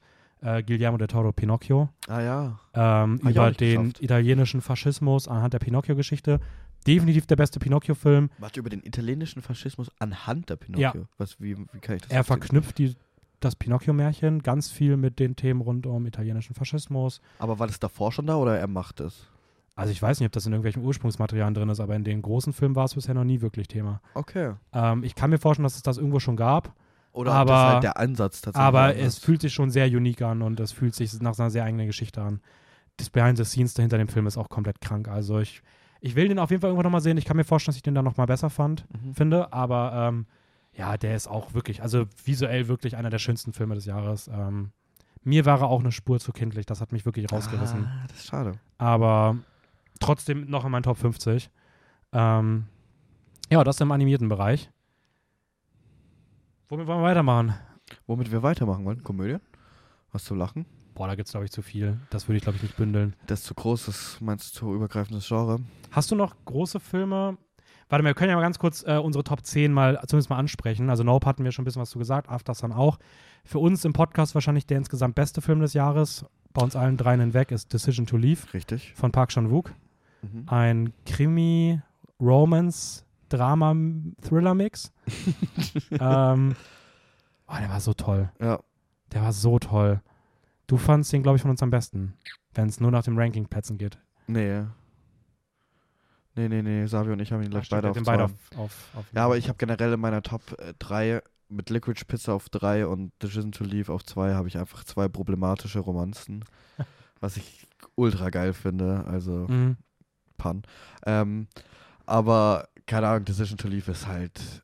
Ey, Park Chan-wook holt hier nochmal sein Repertoire raus und zeigt einfach, was er kann, was er so mit diesem Medium anstellen kann und es, es ist erleuchtend. Ja, voll.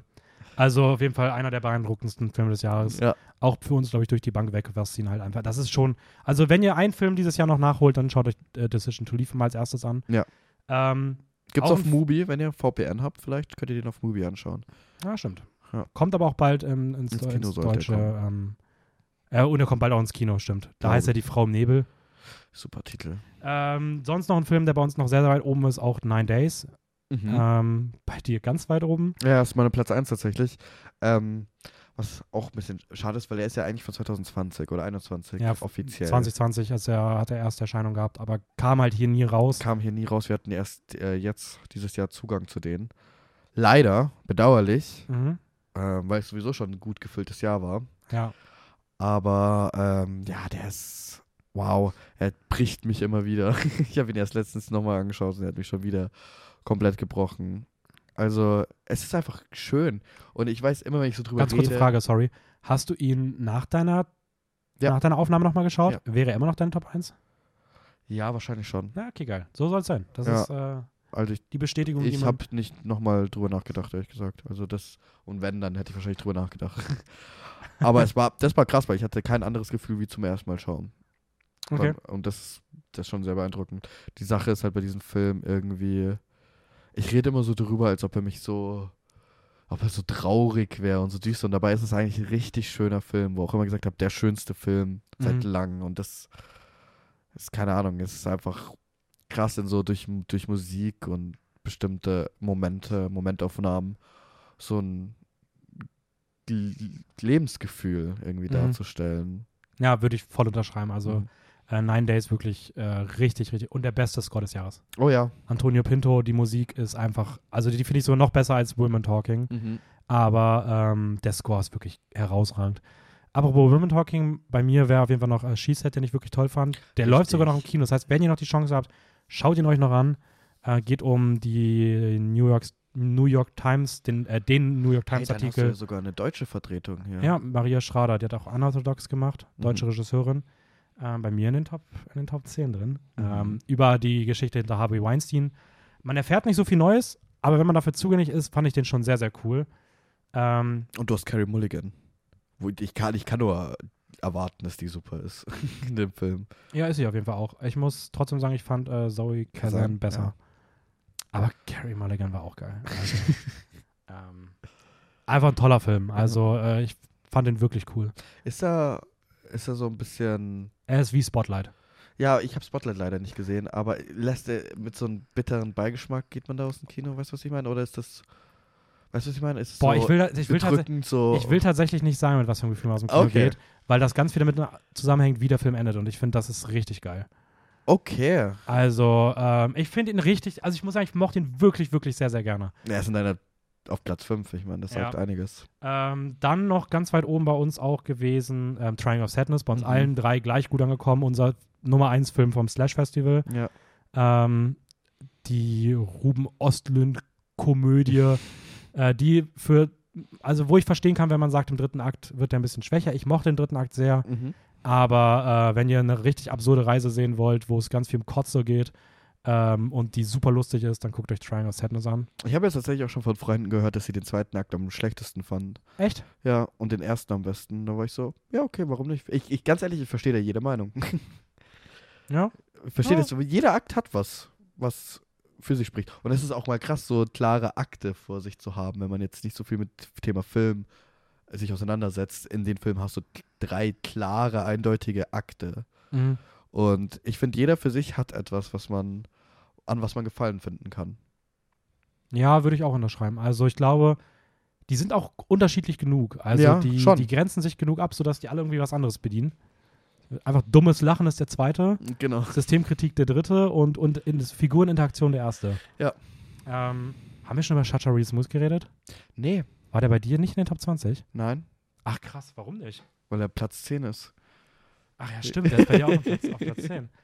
Ähm, ja, auch ein Apple-Film, glaube Apple ich. TV. Ich habe sogar, ich habe mir sogar tatsächlich, das wollte ich eigentlich am Anfang machen. Das äh, habe ich jetzt dann aber verworfen. Ich habe mir teilweise aufgeschrieben, äh, von allen Filmen dieses Jahres, wie viel ich geschaut habe, wie viel Prozent daran gehen. Und ähm, ich bin froh, ich habe über 31 Prozent im Kino gesehen. Das ist schon mal eine gute Quote. und 2% von Apple TV. Also zwei Filme wahrscheinlich, ne? Äh, ich glaube drei. Welche? Spirited, können wir gern drüber reden. Nein. äh, Chacha? Chacha Real Smooth. Und jetzt kommt's. Das erste ist, ich habe keine Ahnung. Calls. Ist der da Nee, drin? das hatte ich, das habe ich nicht. Ähm, wie sagt man hier? Was war denn noch Habe ich nicht TV? gelockt. Das finde ich gleich. Ich überlege auch gerade die ganze Zeit, aber ich wüsste gerade nicht, was noch Apple TV war. Ja, die bringen halt tatsächlich so wenig Filme raus, aber Causeway, es hat Quali Qualität, könnte man Causeway hast du sagen. nicht gesehen, ne? Causeway habe ich nicht gesehen, nee. Hat mich auch noch interessiert, aber dadurch, dass Tragedy of Macbeth. Tragedy of Macbeth. Ja. Aber nee, Chacha auf jeden Fall wahrscheinlich von denen der Beste. Zu 100 Prozent. Ja. Ähm, geht um einen Dude, der nicht weiß, was er machen soll mit seinem Leben, zurück auf den Boden seines des Zimmers seines Bruders geht und dann Bar Mitzvahs organisiert und einen äh, Partystarter, bitte, für Partys- Bammels was. Er bringt die Stimmung rein, er bringt Leute zum Tanzen. Das ist eine super, super Stellenposition so. Ja. Nein, also ich muss auch sagen, wunderschöner Film. Also der hat Mhm. mich auch wieder persönlich sehr getroffen. Ähm, ich fand ihn einfach großartig und Ich, ich habe es auch in dem Top Ten Video gesagt, was ich so geil an diesem Film finde und auch sehr beneide, ist, dass Cooper Rave mit gerade mal 27, 28 schon so eine Reife, okay, ich bin 20, vielleicht kann ich Mhm. das deswegen nicht beurteilen, ja, aber, aber ich bin 29, ich, kann schon sagen, dass das normal bei uns. Also, nein, weil ich, ich wollte sagen, ich finde, in dem Alter hat er eine ziemlich reife Ansicht oder Art, eine Geschichte über Liebe zu erzählen. Was, Sorry. keine Ahnung, es ist nicht so, es ist sehr an Realität.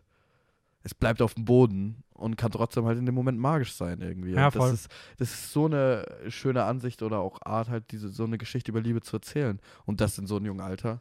Keine Ahnung. Also ich bin 20. Ich, man kann zu mir auch sagen, hey, du hast auch keine Ahnung, aber Du hast doch keine Ahnung. ich habe Ahnung. Ja. Ähm, zwei Filme, die bei dir noch in den Top 10 drin sind, die bei mir nicht drin sind, die wir die natürlich auch noch ganz kurz mal ansprechen können. Zum einen, Mhm. Robert äh, Eggers. zum einen Robert Eggers The Northman. Äh, wie, fandst du den im Verhältnis auch zu The Witch und zu Lighthouse? Das schlechteste von Robert Eggers. Okay. Krass. Zu Da wären ja die 100%. anderen beiden richtig weit oben bei dir. Ja, natürlich. Ähm, auf jeden Fall der schlechteste, weil ich weiß nicht. Brauche ich, glaube ich, gar nicht beschreiben. Also ist doch offensichtlich, wenn man die anderen zwei Ja, gesehen ich hat, oder? Sagen, Würde ich auch sagen. Also, keine Ahnung, es, es kommt halt nicht an sowas ran wie der Leuchtturm und The Witch und das kann auch daran liegen, dass Robert Eggers vielleicht ein bisschen überfordert war, einen Blockbuster zu machen. Ähm, aber ja, du, ha ja, du hast trotzdem halt so die Trademark Eggers drauf, was bei mir halt immer funktioniert. Also Ah. diese Authentizität, Ja. diese, diese, ich weiß es nicht, er hat einfach ein Gefühl für Film, obwohl er nicht so einen Gefallen daran hat. Ja, stimmt. Er, ist, er sagt ja, er ist ja eher so Histo Ja, er Historiker. ist, Film ist ein Zweck für ihn. Ja. Aber, ey, ich muss sagen, einer der besten Wikinger-Filme, die es gibt. mhm. Ähm, ist auch bei mir in meinem Top 500er Regal drin gelandet, Krass. obwohl er im Jahr nur Platz 32 für mich war. Mhm. Kann aber auch daran liegen, dass ich den geguckt habe, nachdem ich mir meine Knöchel verstaucht habe. Ja. Also wirklich direkt danach. Ich bin auf der Treppe zum Kino hingeknallt und äh, saß mit Eisbeuteln im Kinosaal. Ja. Ähm, aber ich fand ihn trotzdem cool. Ja, die Mythologie, da sind Aufnahmen dabei. Und der Score. Ich muss auch sagen, ich bin ein großer Fan von dem Score. Der ist mir auch noch im Kopf Der habe geblieben. ich tatsächlich gar nicht mehr im Kopf. Oh, der ist super. Und generell Eggers, wie gesagt, nächstes Jahr hoffentlich kommt Nosferatu. Da sind es wieder nur drei Personen. Und dann wird es wieder ein absolutes Meisterwerk. Aber er schafft es, Eggers schafft es mit seinem eindeutig schlechtesten Film, seinen dritten, erst dritten Film und seinem größten Budget trotzdem noch in meinen Top Ten zu kommen. Das ist natürlich hier ein kleiner Applaus an ihn. Den er von mir auf jeden Fall braucht. ja.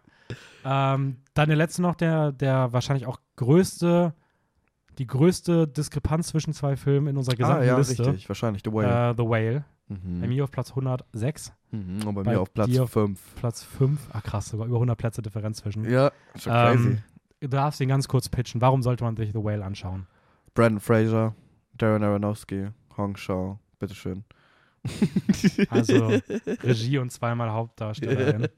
ähm, Ich mach's mir ganz einfach.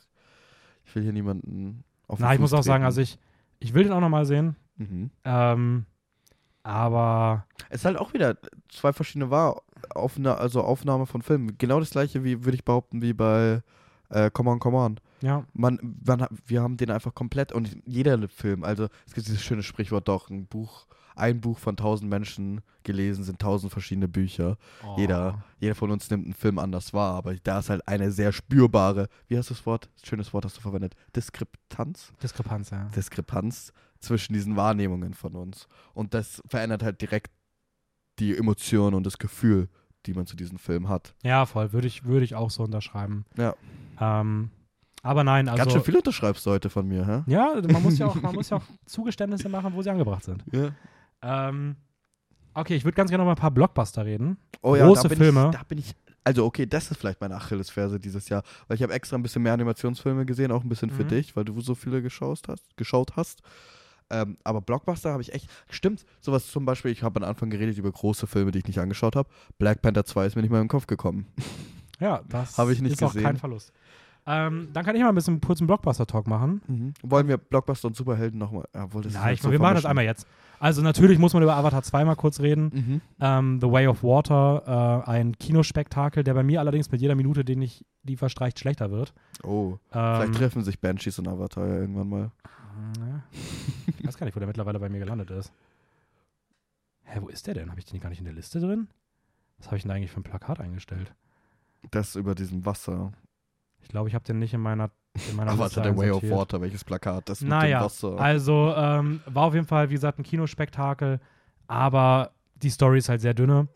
Ähm, ich kann das mittlerweile immer weniger ausblenden, aber trotzdem, ich glaube, für viele auch eins der beeindruckendsten Filmerlebnisse. Und man merkt schon, dass James Cameron immer noch inszenieren kann. Mhm. Ähm, dann muss man über die Marvel-Filme reden. Äh, für mich Wakanda Forever auf jeden Fall sehr schwach. Mhm. Äh, die anderen beiden mochte ich. Das war Doctor Strange 2. Doctor Strange Multiverse of Madness, wo die letzte halbe Stunde wirklich herausragend ist, wenn man Mhm. merkt, dass Sam Raimi frei inszenieren darf. Ähm, und äh, Tor 4, Love and Thunder, für mich der beste Marvel-Film des Jahres. Oh. Äh, du hast ihn auch gesehen, ne? Ja, ich habe die zwei habe ich gesehen.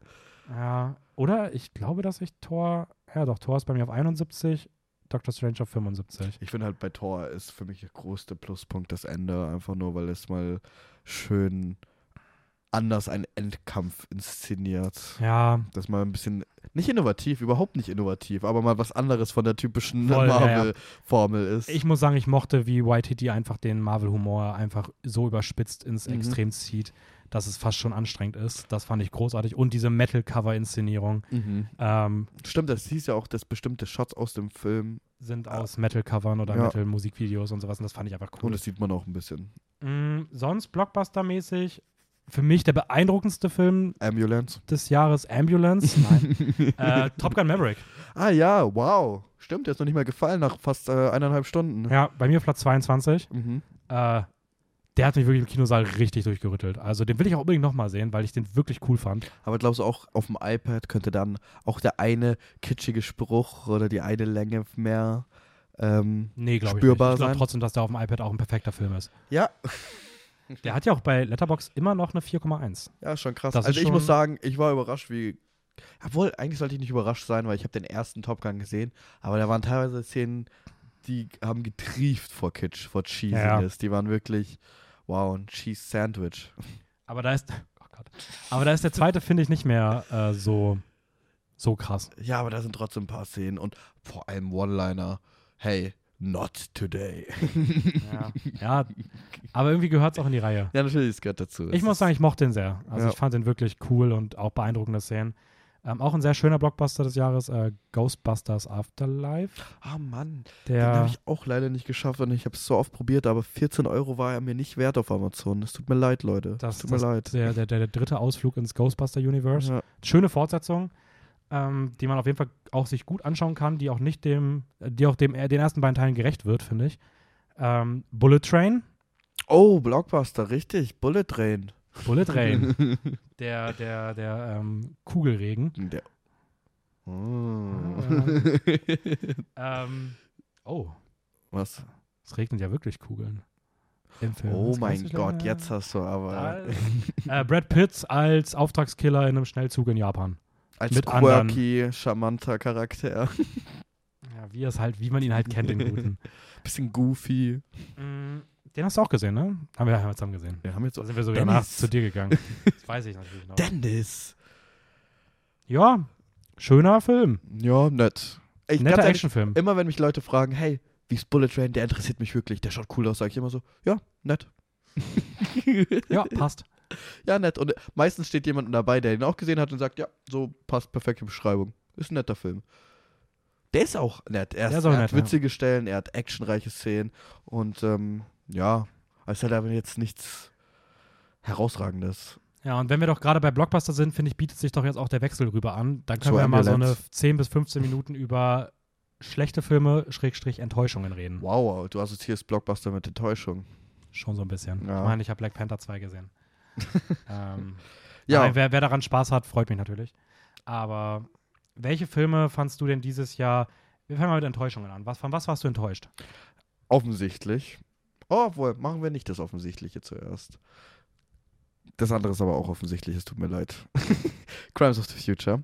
Mhm. Ähm, ich habe ein, zwei Cronenberg-Filme gesehen aus den 80ern, sein Body-Horror-Ära und die fand ich großartig.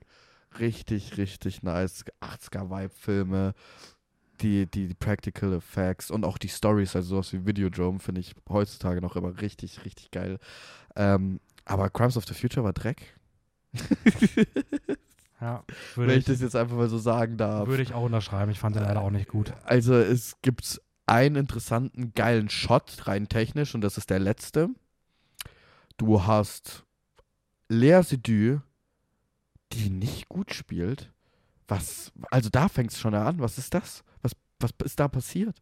Ja. Ist, ich verstehe das nicht. Du hast Kristen Stewart, die interessant spielt. die, ich glaube, die ist wirklich so ein bisschen polarisierend da. Sagt man polarisierend? So, Ja, die einen werden sagen. sie hassen, die anderen Ja. werden sie lieben wahrscheinlich. Ähm, ja, du hast kein Worldbuilding, aber versuchst eine komplett neue Welt zu erschaffen. Und ja, ist einfach, es fällt komplett flach. Die ganze Thematik wird halt einfach nur so in den Raum gestellt und gesagt. Aber ich weiß nicht. Ja. Und Ja, es sind auch zu viele Thematiken. Ja, irgendwie. voll. Er Also ich- versucht sich immer der, was Neues der raus. haut alles Mögliche rein, aber Ja. auch nichts richtig. Ja. Und am Ende war die Produktion einfach das Geld weg. ähm, und deswegen Jetzt müssen wir den Film abbrechen. beenden, beende, beende. Äh, du meinst wahrscheinlich mit, dem, mit der offensichtlichen anderen Enttäuschung wahrscheinlich Don't Worry Darling Ja. von ähm, Olivia Olivia Wilde. Wilde. Ja, der war, also ich, wie gesagt, ich habe mich, glaube ich, noch nie im Kino so gelangweilt. Also ich habe angefangen, Glühbirnen Ganz zu ehrlich, zählen. Ich war ja auch noch ein bisschen, ich fand ihn ein bisschen besser als so nach dem Kino. Aber habe auch gemeint, dass ich halt die ganze Zeit irgendwo voll weggerutscht bin und mir den Kinosaal studiert habe, anstatt den Film. Aber umso öfters ich andere Leute über den reden höre oder ich drüber nachdenke, umso schlechter wird er. Es ist wirklich, es ist nichts, es ist. Keine Ahnung, ich habe teilweise schon Leute gehört, die diesen Film so auseinandernehmen und sagen, ja, aber der Plot-Twist ist ganz nett. Nein, Nee, da ist er nicht. Überhaupt nicht. Und keine Ahnung, mir fallen immer mehr Sachen dran auf, die so kleine Schwächen, die bei schon relativ enttäuschenden Film, schlechten Film halt das nur noch auf die Spitze treiben. Ja, Don't Worry Darling hat sogar das Kunst, also ist in mein, in mein, also wenn ich meine Flop 10 mir angucken würde, ist Don't Worry der einzige davon, wo ich wirklich auch enttäuscht war. Nach dem Motto, wo ich wirklich viel, Ja. viel was Besseres erwartet. Alle anderen sind so, ja, die sind da auch Die waren halt einfach schlecht. So. Und der hat so dieses Kunststück gebracht, der, ist, der würde in beide Kategorien reinfallen. Ja, Der war enttäuschend und schlecht. ja. So. Ähm, ja, sonst, ich war noch sehr von Rimini enttäuscht. Ich wollte auch gerade Reveni nennen. weil ich den Trailer mochte. Ja. Der österreichische Film von Seidel. Wir wollten äh, mal Ulrich Seidel. Seidel. Ja, weiß ich nicht. Über den Schlagersänger, das war mir irgendwie auch. Erst keine weißt du, was es war? Langweilig. Ja, Es war langweilig. Ah, die, Er spielt gut. die Musikdinger sind ganz cool, aber Ja. ah, die Handlung war so scheiße. Ja, es war. Wow, nicht das S-Wort. Äh, die Handlung Dreck. war scheiße. Ach, du meinst, ich dachte, du meinst so. ähm, Ähm, ich habe tatsächlich noch sehr persönlich für mich, den hast du glaube ich gar nicht gesehen, Dark Classes. nee. Äh, fand ich sehr enttäuschend. Ich meine, ich liebe Dario Argento. Und als ich gehört habe, dass er einen Giallo-Film dieses Jahr macht mit äh, Daft Punk als, als Composer, war ich so, holy shit, das ist die Dream-Combo. Weil Daft Punk, also Dario Argento, macht Giallo-Filme für alle, die das noch nicht wissen. Giallo so ein bisschen italienischer Slasher mit so funky Mhm. Musik und bestimmten Trademarks. Und äh, so Daft Punk hat da perfekt reingepasst. Dann ist Daft Punk abgesprungen, abgesprungen. die haben sich ja getrennt Mhm. sind jetzt aber gleich wieder zusammen als Gruppe. Juckt den Film aber nicht, der ist jetzt schon gemacht. Ähm, und ja, kamen anfangs auch schlechte Bewertungen. Ich dachte mir, alles gut, alles gut, der wird super. Auch ohne Daft Punk, auch mit den Leuten, die den schlecht bewerten, weil sie keine Ahnung haben. Der wird super. Nee, wird er nicht. wird er nicht, er war wirklich sehr enttäuschend. Es hat sich nicht nach Dario Argento angefühlt, der auch echt alt ist. Ich meine, wir haben ihn in Vortex gesehen. Mhm.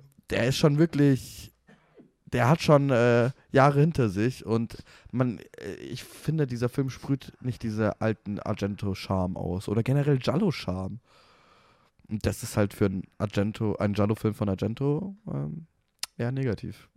Ja, kann ich, kann ich voll verstehen. Also, ich habe ihn, wie gesagt, zum Glück nicht gesehen. Mhm. Ich glaube, er hätte mir nicht gefallen, aber ähm, Ganz kurz, also, ja, obwohl, nee, will ich gar nicht vorwegnehmen. kommen wir zu den schlechten Filmen. Ja, Ich habe drei Stück, also Texas Chainsaw hatten wir schon gesagt, muss ich nicht mehr aufführen. Aber so, ich fand, die vier fand ich richtig scheiße. Das waren Texas Chainsaw Massacre. Dann für mich auf jeden Fall noch The Kingsman, die Prequel-Story zum Kingsman-Franchise. die war wirklich so scheiße. Ich fand die richtig scheiße. Die war So scheiße? unfassbar furchtbar. Ich hatte Langweilig. noch so ein bisschen unterhaltsam. Also ich fand, da waren Filme langweiliger. nee. Ist bei mir auf Platz 161 von 163. Fand ich furchtbar. Also Uncharted ist weit unter bei mir unter. Nee, den fand ich besser. Ja. Weitaus besser. Der war zumindest irgendwie, hatte der irgendwas. Gehst du gerade deine To- Flop 10 durch? Ja, ich Wie geh- sie gerade Nein, nein, ich gehe geh nur auf meine letzten drei Plätze. Ach, deine letzten drei. Ja, der Rest ist zu viel. Das muss nicht sein. Ich will nicht so viel Zeit in die anderen stecken. Okay, fair. Okay, meine letzten drei sind Klassiker tatsächlich von diesem Jahr. Welche noch? Meine letzten drei. Ja. Fangen wir mit dem besten an. Morbius. Ah, Habe ich nicht gesehen. It's Morbin Time. ja, eine komplette Meme-Kultur erschaffen hat dieser Film. Der hält heute noch an. Ich sehe immer noch beschissene Memes von denen. Es tut mir leid. Ähm, aber ja, ich, ich fand den Film, ganz ehrlich, der wird ja so zerrissen. Und es kommt ja auch ein bisschen durch die Memes. Und ich, ich finde ihn jetzt, es ist ein Totalausfall, aber es ist nicht sowas, wo man so vorsetzt und denkt so, wow, wie hieß nochmal dieser Straffilm, den du mir gegeben hast? Atem ist faul. Mhm. Das war, das war komplette Katastrophe, aber das ist einfach so ein Film, wo, als die Credits liefen, ich mir gedacht habe, was, was gab es hier zu erzählen? Was wollten die erzählen? Was genau. Ich, ich habe es halt einfach nicht verstanden. So. Ja. Es war nicht, dass ich mir dachte, oh Gott, ist das Dreck, sondern es hat, es ist einfach keine Berechtigung, um Film zu sein. Gar keine. Ja, okay.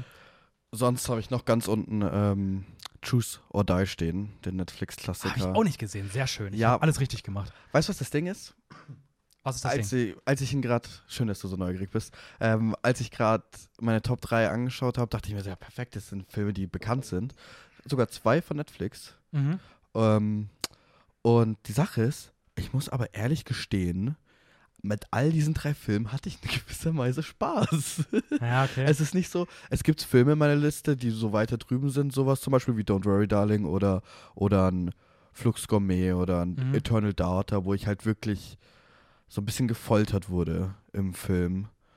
Aber da war es halt einfach wieder so absurd kacke, dass es halt wieder unterhaltsam war. echt? Würdest du echt nochmal gucken, auch so, wenn du. Nein, nein, nein, nein, nein. Okay, nein, also nein. nicht diese- Vielleicht also nicht- Die, weil der kurz ist Okay. und so Ding. Aber der, der Rest, wieso?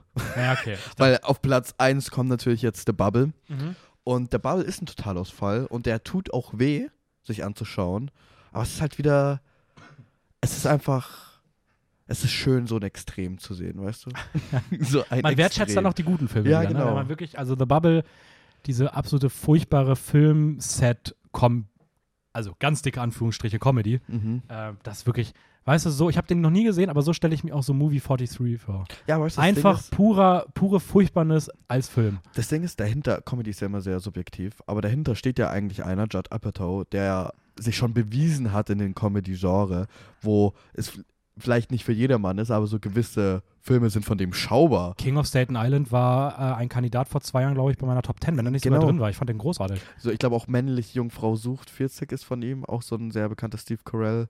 Ähm, Da war, glaube ich, die Reihenfolge gerade richtig falsch. männlich. Ich glaube, es heißt Jungfrau 40, männlich sucht. Oh, ja, ist auf jeden Fall Oh, Jungfrau, männlich, 40. Jungfrau sucht 40.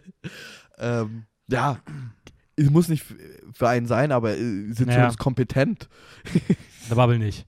Der Bubble nicht. Nee, Ja. und von, von keinen einzigen. Und da sind Leute dabei, die auch Comedic Timing haben. So Leslie Mann finde ich in Mhm. bestimmten Filmen gut. Ich finde auch äh, Michael Keegan Key. Michael Keegan Key. Key. Michael Keegan Key. Ja, Michael von Key Keegan and Key. Peele.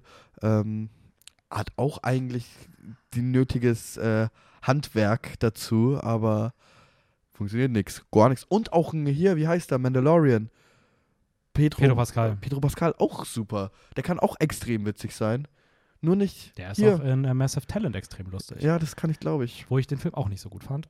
Ja, aber trotzdem noch unterhaltsam und er ist großartig. Mhm. Ähm, ja, bei mir, ich habe mal schon gesagt, mein, auf meinem Flop 3 wäre ähm, Kingsman. Nein, einfach furchtbar. Mhm. Äh, mein, King, mein, mein Flop 1, also für mich der schlechteste Film des Jahres, ist auch The Bubble. Ah. Aber dazwischen ist noch ein Film, den hast du nicht gesehen. Und das ist ähm, das, äh, wir haben schon über den großartigen Guillermo del Toro Pinocchio geredet. Aber Ah. Robert Zemeckis hat sich auch noch gesagt, er will dieses Jahr noch einen Unfall fabrizieren und hat die Disney Live-Action-Adaption von Pinocchio erstellt. ja. Hölle, wirklich absolute Hölle. Tom Hanks ist einfach ein Generell, was macht furchtbar. der Typ letzter Zeit so? Boah, keine Ahnung, dieser Film ist einfach ganz, ganz furchtbar. Ist für mich auch der schlechteste, die schlechteste Disney Live-Action-Adaption, die ich je gesehen habe. Wow. Ich fand die schlimmer als La The Lion King, den ich schon richtig Du scheiße hast The. Lion King gesehen. Ja, ich habe alle gesehen. Ich habe irgendwann mal für einen Podcast, in, in einem alten Podcast-Leben, habe ich die Ah. mal geschaut. Aber der war wirklich, das ist hier, ist ein, das ist wirklich eine Qual. Aber ja, ähm, aber was gab es denn vielleicht, um wieder jetzt nochmal zum positiven Ah, Film genau. zu kommen? Kommen wir mal wieder Ähm, wir schönen können mal über ein paar Überraschungen reden. Was haben, gab es so Filme noch dieses Jahr, wo du. Ich habe ich hab viele Überraschungen schon gewähnt, sowas wie X oder Holy Spider, weil ich von dem Film gehört habe, aber nicht dachte, dass die halt irgendwie in meine Mhm. Top 10 reinkommen oder mich halt so, so beeindrucken.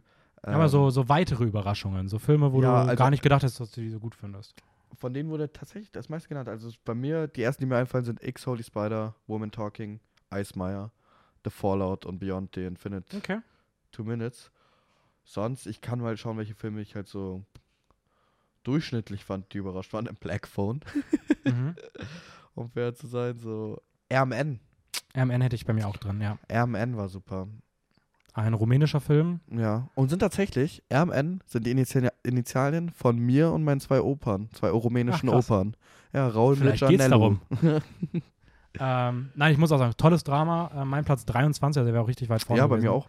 Echt? Warte, ich bin mir nicht sicher. Äh, nee. Ja, dann ist langweilig. Ähm, nee, cooler Film. Ähm, hartes Drama. Geht um Rassismus, geht um einen, einen, einen, ähm, einen rumänischen, der in Deutschland arbeitet, dann aber aus dem Land vertrieben wird, zurück nach Rumänien geht und selbst dort den Rassismus lebt, den er abbekommen hat. Ja. Und ähm, aber toller Film, Mhm. würde ich unterschreiben. Ich habe die ich auch Hälfte gesehen und fand ihn super. Ja, du bist im Ähm, Kino ein bisschen eingeschlafen. Weißt du, welcher mich auch überraschen hat? nee. Okay, schade. Good luck to you, Leo Grant. Hast du den gesehen? Ich habe den gesehen und Ach, das wusste ich gar nicht. ich war überrascht. Ich fand den, ich habe den jetzt dreieinhalb Sterne gegeben für alle, die neugierig sind. Ähm, aber ich, ich, keine Ahnung, ich war halt so, okay, das wird jetzt so 0 auf 15 Komödie irgendwie Mhm. aus England. Aber ich fand die Thematik, es ist genau etwas, mit dem ich mich so ein bisschen in letzter Zeit beschäftige. Auch so Pleasure, Lust und sowas, warum das direkt Hand in Hand mit Scham gehen muss. Mhm. Und der, ich finde, der hat, äh, also es ist ja ein Kommaspiel, was ich schon sehr beeindruckend Ja. finde. Und die Dialoge, die sind flüssig, die sind authentisch. Das hält einen 90 Minuten äh, vor dem Bildschirm. Und dann auch noch diese Thematik mit Lust und, keine Ja, Ahnung. Sexualität im Alter. Genau, Sexualität im Zweitbester Alter. Film über Sexualität im Alter im Jahr. Ja, nach Ex. Nach. ähm, aber, nee, auch generell, auch Lust im Allgemeinen, gar nicht mal im Alter, sondern so, das Lust, was schön ist, ist ein gutes Gefühl und ist immer so, so beschämend Mhm. wirkt. Das fand ich super. Hat mich mitgenommen. Ja, kann ich gut verstehen. Also, ähm, Hat mich fand überrascht. den auch fand ich ziemlich gut. cool. Wäre bei mir auch, ich glaube nicht unbedingt Überraschung, weil ich den schon, ich hatte den erwartet, dass ich den mag. Okay. Ähm, bei mir noch eine Überraschung wäre definitiv noch Dinner in America. Oh ja. Von dem hatte ich irgendwie, weiß nicht, ich habe schon gedacht, dass der gut wird, aber irgendwie trotzdem ist es so ein kleiner Film, dass ich den gar nicht groß auf dem Schirm hatte. Mhm. Aber diese ist eine sehr absurde Romance, Schrägstrich Comedy über einen Punkrocker und einen, äh, ja, ein schüchternes, bisschen weirdes Mädel. Ähm, ja, der einfach auch so voll auf die Fresse ist in manchen Momenten, aber trotzdem irgendwie cool. Also ich weiß nicht, ich mochte den, Dinner in Ja. America. Ähm, überraschend fand ich auch definitiv noch Old Henry. Vor dem habe ich auch nicht erwartet, dass mir der so gut gefällt. Habe ich leider nicht geschafft. Ähm, ja. Ein moderner Western, der aber unfassbar klassisch ist. Also das ist, fühlt sich wirklich an wie, yo, so hätten die Western auch vor 30, 40 Jahren sein können. Geil. aber er das zieht das Sich, wirklich straight durch. Es das ist hört sich auch was für mich an. Ja. super kleines Setting. Ähm, jeder Schusswechsel sieht realistisch aus. Alle werden auch irgendwie permanent getroffen, weil es einfach auch so ist. Ist trotzdem ist er irgendwie cool. Mega spannend. Äh, Tim Ganz Blake kurz. Nelson, tolle Hauptrolle. ja, er ist immer super, finde ich. Ähm, Ich ja, wusste, Entschuldigung, dass ich dich so radikal unterbrochen das ist voll habe. okay. Ähm, kam mir noch ein Western dieses Jahr? Boah, das ist eine gute Frage. Können ich wir, finde, Wolf of ne- Snow Hollow hatte auch so ein bisschen Western-Elemente. Den fand ich auch cool. können wir bitte eine Kampagne starten, so vielleicht unter Filmjoker Western wieder zurückzubringen? Saloon hat Western-Elemente. Oh ja, Saloon ist vielleicht der. auch eine der Überraschung. Ja, der ist auch bei mir sehr weit oben. Ja, ich fand den auch cool. Ich Ähm, mag den. Ich mag den wirklich. senegalesischer Film, Mhm. glaube ich, über Kopfgeldjäger, die in einem kleinen Dorf unterkommen. Punkt. Und dann wird's absurd. Und dann wird's so absurd, Leute. ja. Glaubt mir, es geht so voll krank ab. ja, nee, aber der war auch cool. Wäre Ja. wär auch eine Überraschung. Ja. Ähm, aber ja, soll wieder mehr, mehr Western geben. ja, bitte. Obwohl die Western in den letzten Jahren, wenn sie rauskamen, auch immer cool waren. Also ich denke ja, an sowas stimmt, wie The Sisters Brothers, Ja. ähm, Bound Tomahawk, Ballad Ballad, of Buster. Ja, haben die gleichen. Also und Old Henry reiht sich da ein und ich muss sogar sagen, vielleicht sogar für mich der beste Film von denen. Okay. Also ich fand den wirklich was. cool. Ungefähr vielleicht auf dem gleichen Level wie The Sisters Brothers. Also Mhm. die beiden fand ich schon wirklich cool The Sisters Brothers hat Joaquin Phoenix. mitgespielt. Und den kann man ja nicht unter die, unter die 50 besten Filme setzen. Ja, okay, aber der hat er noch Jake Gyllenhaal und damit ist er unter den Top 20. Ähm, sonst überraschend fand ich noch Parallel Mothers, der neue Pedro Almodovar, der bei mir auch richtig weit oben sich gehalten Mhm. hat. Über, ja, auch Mutterschaft, Liebe, ähm, Trennungen, cool inszeniert. Das sieht einfach wunderschön aus, der Film. Ähm, kann man gar nicht so viel sagen. Es muss ja sagen, habe ich schon sehr früh gesehen. Ich habe bei dem tatsächlich gar nicht mehr so gut im Kopf, um was es genau ging. Ich habe auch einen, den ich sehr früh gesehen habe, der sich auch bei mir ziemlich weit umgehalten hat und mich auch überrascht hat. Von Mubi, The Humans. Oh ja. Und der, das ist auch wieder ein sehr persönlicher Film für mich. Der ist auch sehr zäh, ist ein Theaterstück. Ein bisschen vom Vibe her. Ich weiß gar nicht, ob es ein wirkliches Theaterstück ist, schon, oder? Ich glaube. Ich ja, safe. Sagen. Also da würde ich sehr und es, es geht um eine Familie und deren zwischenmenschliche Beziehungen und diese Parallele, die er zieht. Ich gebe diesen einen geilen Satz, ich kann es jetzt hier nur paraphrasen im Film, wo er irgendwie sagt, äh, es gibt diese Comics, wo es darum geht, wie Aliens ihren Kindern zum Einschlafen so Gruselgeschichten über Menschen erzählen. Mhm. Und es ist so perfekt für mich zusammenfassend für diesen Film, weil er so, so, so eindeutig und klar und so nachvollziehbar und so bekannte, bekannte Mhm. Momente nachstellt und die trotzdem so auf eine Distanz legt, wo man sich merkt, okay, das ist komisch eigentlich. Und dann, dann noch der Titel The Humans so dazu, dieses, keine Ahnung, es ist so, man kennt es und ich kenne bestimmte zwischenmenschliche Beziehungen, die da dargestellt werden und auch so Momente und Gespräche Ja. Konflikte und der schafft es trotzdem so eine gewisse Distanz drauf zu legen, dass du dir irgendwie das Gefühl hast, du schaust gerade so einer ganzen eigenen Rasse gerade zu oder eigenen Spezies zu, die keine Ahnung. Ich weiß nicht. Es war einfach so eine Nein, kann ich voll weirde verstehen. Distanz dazu. Ich fand den auch richtig cool. Ähm, zwei Überraschungen hatte ich noch. Zum Oh, einen ja. Hustle auf Netflix mit Adam Sandler.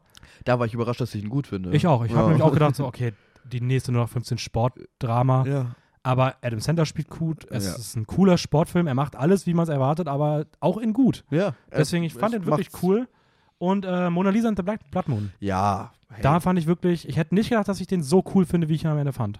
Ja, vor allem das Ähm, Ding ist, weil ich während dem Film die ganze Zeit skeptisch war. Das weiß ich noch, dass ich während Ja. dem Film die ganze Zeit so, ah, oh, taugt mir das gerade? Das ist schon ganz cool, aber ist das wirklich gerade richtig? Oh, oder nicht richtig, aber gut. Vor allem das Erlebnis war auch cool. Also Ja. den im Open-Air-Kino zu sehen. Es geht ja um so ein Mädchen mit telekinetischen Fähigkeiten, das ausbricht und Mhm. du siehst gefühlt den ganzen Film irgendwie so Nachtsettings, Mhm. Mond. Es geht so ein bisschen auch ist in New so eine. Orleans, oder? New Orleans? New, genau, es müsste New Orleans sein. Perfektes Setting allein schon für so eine Ähm, Story. Ah, den fand ich auch wirklich toll. Also, Mhm. das wäre übrigens mein nächster Kandidat für bestes Filmplakat des Jahres. Oh ja. Ich finde das richtig geil. ja. Ähm, ja, das wären so meine Überraschungen. Ich weiß nicht, hast du noch irgendwas? Jackass Forever. True. Ganz ehrlich, ich, hätt, ich dachte mir, Alter, okay, ich meine, du kriegst das, was du bekommst, aber ich war extrem unterhaltend. Also ich habe echt lang gelacht, die erste halbe Stunde, glaube ich, durch. Und dann natürlich nach einer halben Stunde Schmerzen und in die Eier treten, dann flacht das auch ein bisschen ab. dann hat Ja, man auch true. ein bisschen genug, aber er war- hat mich trotzdem überrascht, wie gut ich ihn fand. Und wie viel Spaß er gemacht hat. Mm, nee, würde ich auch sagen. Also, ich fand auch äh, ein schöner Abschluss für die Jackass-Reihe, Mhm. der sich so ein bisschen episch angefühlt hat, wenn du dann halt weißt, was da so hintersteckt und Ja. dass das jetzt so, noch, alle kommen nochmal zusammen und sowas. Ähm, gibt es so einen Film dieses Jahr, den du unbedingt nochmal sehen willst, weil du ihn vielleicht auch hoffst, dass du ihn beim zweiten Mal besser findest? Aftersun. Mhm. Aftersun auf jeden Fall. Und ich habe vorhin, glaube ich, schon einen erwähnt, der mir jetzt missfällt. Ich weiß nicht. Oh, Nightmare Alley, ehrlich gesagt. Okay. Den Weil fand ich glaub- tatsächlich auch ziemlich cool. Weil Nightmare Alley ist bei mir gerade auf Platz 34. Und ich weiß, dass ich von dem Ja, geschwärmt habe. 37. Ich weiß, dass ich von dem geschwärmt habe und ich glaube, dass er sich schon noch steigern kann. Vielleicht, weil er wirklich so lange her ist, ne? Ja, es, also gut, ich will jetzt nicht nur davon, aber was, was kann schon gut möglich sein. Fallout, genau. Mhm, okay. Fallout, come on, come on. Ja, Ja, von den unteren eigentlich nicht so viele, ganz ehrlich. Außer vielleicht einfach nochmal Glass Onion, damit ich die drei Damit voll du die drei habe. voll hast, verstehe, verstehe. Ja. Und Baby Teeth vielleicht noch. Was für Weil ein Ding? Baby, Teeth ist auch Okay. eine Überraschung tatsächlich, die ich nicht erwähnt habe. Wo ich mir dachte, er wird mir gefallen, aber ich war dann doch, weil ich ihn so lang aufgeschoben habe, war ich so schade. Warum, Raul? Warum hast du den aufgeschoben? Ja. Also ich muss sagen, für mich so Filme, die ich nochmal sehen würde, gerne dieses Jahr, äh, The Whale, weil Ja. ne, ich würde ihm gerne nochmal eine Chance geben. Gleiches gilt übrigens für, ähm, für Bones and All. Ja, nachdem jetzt auch bei so vielen Jahresratings wirklich in den Top 10, Top 5 ist. Ja, die haben alle keine Ahnung, Dennis. ähm, Wir sind der wahre Podcast. ja, und auch Sabi den ja wirklich gut fand. Ich will den Die hat noch- auch keine Ahnung. Ich will den, noch, den will ich tatsächlich nochmal sehen. Ähm, Gleiches gilt dann auch bei mir auf jeden Fall noch für. Ich hatte gerade noch welche. Ähm, Der Menu. nee, The Menu nicht. Oh, ich habe noch einen, den ich nochmal sehen will. Einfach so. Und zwar No Bears. Weil der Mhm. auch noch gar nicht erwähnt wurde, diese Folge. Und No ja. Bears sollte Wäre auch für mich eine. Überraschung. Ja. Auch ein cooler. RMN und No Bears waren so die beiden Biennale-Filme, wo ich nicht gedacht hätte, dass ich sie so gut finde. Ja. Die beide richtig weit oben waren. Ja. Ähm, Apro Biennale, ich würde auch gerne Showing Up nochmal sehen. Mhm. Weil da die ersten 10, 15 Minuten nicht einfach ganz weirde Stimmung hatte, weil die vor uns so krass laut Ja, war. sehr irritierend. Das Ähm, war wirklich ablenkend. Ja, das wären so bei mir die Filme. Ähm, ja, Wen wolltest du jetzt nochmal eine Chance geben? The Whale und Bones and All? Bones and All. Ja, Bones and All würde ich auch, aber ganz ehrlich, ich, seh- ich habe nicht das Gefühl, dass ich da irgendwas verpasst habe, sondern dass ich es einfach nicht gefühlt habe. So genau, zum Beispiel bei Liquid Pizza, wenn du, ich finde, wenn du bei Liquid Pizza nicht mit dieser Romanzengeschichte oder mit diesen zwei Figuren connectest, dann kannst du sagen, das ist ein Film, der geil ausschaut, geile Musik hat, geil inszeniert ist, aber ist halt auch nicht mehr. Mhm. Und ich finde, ge genauso bei Bones and All, ich habe halt einfach überhaupt nicht mit diesen Figuren connected. Überhaupt nicht mit deren, deren Geschichte, wie, was sie verbindet und auch mit diesen Horrorelementen, naja, habe ich halt einfach nicht gespürt. ja, ich kann da irgendwie nur unterschreiben, so. Aber ich hoffe, wie gesagt, dass der vielleicht beim zweiten Mal besser ist, so. weil, ich hoffe es auch. weil, wie gesagt, der ist echt bei so vielen anderen Rain Rankings, ist der so weit oben. Ähm, und ich mag ja auch den Regisseur eigentlich. Ja, ich liebe Lu- Guandino. Aber das ist halt, es ist auch immer, es ist schade für uns, dass wir nicht mit diesem Material so connecten konnten. Ne? Ja. Und vielleicht beim zweiten Mal ist ja immer besser, Filme zu mögen als nicht. Ich finde jetzt zum Abschluss hier nochmal, was ich noch ganz cool finden würde, wären jetzt, wir kriegen jetzt beide nochmal fünf Minuten. Das heißt, du kannst jetzt deine Liste nehmen. Okay. Darfst jetzt fünf Minuten noch ein paar weitere Filme pitchen, die jetzt noch nicht, über die noch nicht geredet wurde, die du aber cool fandst. Und wenn ich Fragen habe, grätsche ich dazwischen. Und wir können auch noch kurz drüber quatschen. Aber einfach, welche Filme fandst du jetzt deinerseits dieses Jahr ebenfalls noch empfehlenswert und die Und jetzt ein bisschen kurz die wir gekommen? nicht genannt haben. Die wir bisher, wo wir bisher noch nicht drüber geredet haben, damit du jetzt, weil ich habe auch noch so ein paar, die ich vielleicht zumindest noch mal erwähnen will, ähm, bevor wir gleich zu einem Fazit kommen. also ich glaube, fünf Minuten brauche ich nicht. Ja, dann mach einfach mal, maximal fünf Minuten. Weil wir haben schon einiges genannt, eigentlich alles. Also ich will hier auf jeden Fall nochmal Black Bear pitchen, ne? Mhm. Ich finde, der ist extrem sehenswert und einfach mal was Neues und oh, ich mag dieses Thema. Manipulation. Ich finde, das ist ein sehr präsentes Thema in diesem Film und ich finde das immer geil. Keine Ahnung. Also nicht, dass ich manipuliert werden will, Leute. Du Spannt bist euch. schon sehr auf Manipulation aus. Ich merke da auch eine ganz tiefe Liebe für Ähm, Manipulation. Ja, genau. Ja, ganz ehrlich, den will ich gar nicht pitchen, aber wir haben noch nicht drüber geredet, das ist not okay. Ähm, hast du wieder, oh, weißt du was, streich not okay. Ich habe vorhin schon gesagt, soziale Medien, YouTube und so, Mainstream. ich will über Mainstream reden. Ich habe Mainstream ungefähr 50, 40 Plätze hinter not okay und finde Mainstream besser. Ja, krass, okay. Weil es war eine Überraschung für mich. Ich, es- Worum, worum geht es im Mainstream eigentlich? Mainstream geht ähm, um eine Kellnerin, die auf YouTube durchstarten will und sie filmt eines Tages so einen Typen in Rattenkostüm, der auf einmal völlig abgeht und über Kunst redet. Okay, und dann spricht sie mit denen an und es entsteht so eine weirde Freundschaft. Und das ist Andrew Garfield. Und Andrew Garfield wird dann so, so, so ein YouTube-Star, der halt bekannt wird dadurch, dass er so eigen ist. So eine eigene Persönlichkeit hat, so dieses Weirde. So Andy Kaufman, dieses komische, so Ko Komödien und so Stand-up-Comedy, so ein bisschen brechen und so drauf setzen, Leute zu verwirren. Weißt du? Diese eigene Art, was Okay. ich meine. Und weißt du, ich bin halt auch ein ziemlicher Typ, der Filme wegen Schauspieler anschaut und sich auch Filme wegen Schauspieler mag. Und wenn Andrew Garfield, Ryan Gosling, Jake Gyllenhaal oder Joaquin Phoenix irgendwo mitspielt, ist es immer auf jeden Fall ein guter Start. Und Andrew Garfield spielt hier übelst geil. Also, es ist nicht mal, ich finde, ich habe noch nie eine schlechte Performance gesehen. Ich würde jedes Mal sagen, der spielt super, aber die macht auch richtig Spaß, weil er halt so einen verrückten Typen spielen darf. Die macht wirklich Spaß und ähm, ja, das Problem ist, da gibt es Szenen in diesem Film. Ich glaube, ich rede gerade ein bisschen zu viel über Du Mainstream. Das ist deine Minuten, wenn du die so nutzen möchtest. Ja, aber der, der Schnitt, er, es ist halt von 60-Jährigen geschnitten, der keine Ahnung hat von YouTube und das merkt man, weil diese Szenen, die so aus der YouTube-Perspektive sind, sind totaler Müll. Aber trotzdem, ich fand ihn unterhaltsam, ich fand ihn auch überraschend. Lost Daughter auf Netflix mag ich, ich bin großer Mhm. ähm, Olivia Coleman und der Score, ich weiß leider nicht von wem, ist, habe ich auch ich heute noch. Ähm, kann sich ein bisschen ziehen, aber du hast trotzdem zwei der besten aktuellen lebenden Schauspielerinnen in diesem Film. Äh, du Ähm, meinst wahrscheinlich Jesse Buckley und Dakota Johnson. Nein, Olivia Colman. Aber ja. Äh, der Score ist von Dickon Hinchliff, der auch äh, Lock und Leave No Trace gemacht hat. oh, okay, sagt mir beides nichts. Beide cool. Bros. Will ich noch erwähnen. ich leider nicht gesehen. Bros ist, ähm, ja, eine nette Komödie, die mal hier ein bisschen das andere Spektrum repräsentiert und ich weiß nicht, es, es funktioniert genauso gut wie andere. Ist sogar einer der witzigeren, ne? So Rom-Com-Dinger, Okay. die ich gesehen habe. Ja, der, der soll auch echt gut sein. Also ja, der, der macht, der macht kommt auch ganz Spaß. gut an. Und sonst hätte ich, glaube ich, als letztes noch On the Count of Free.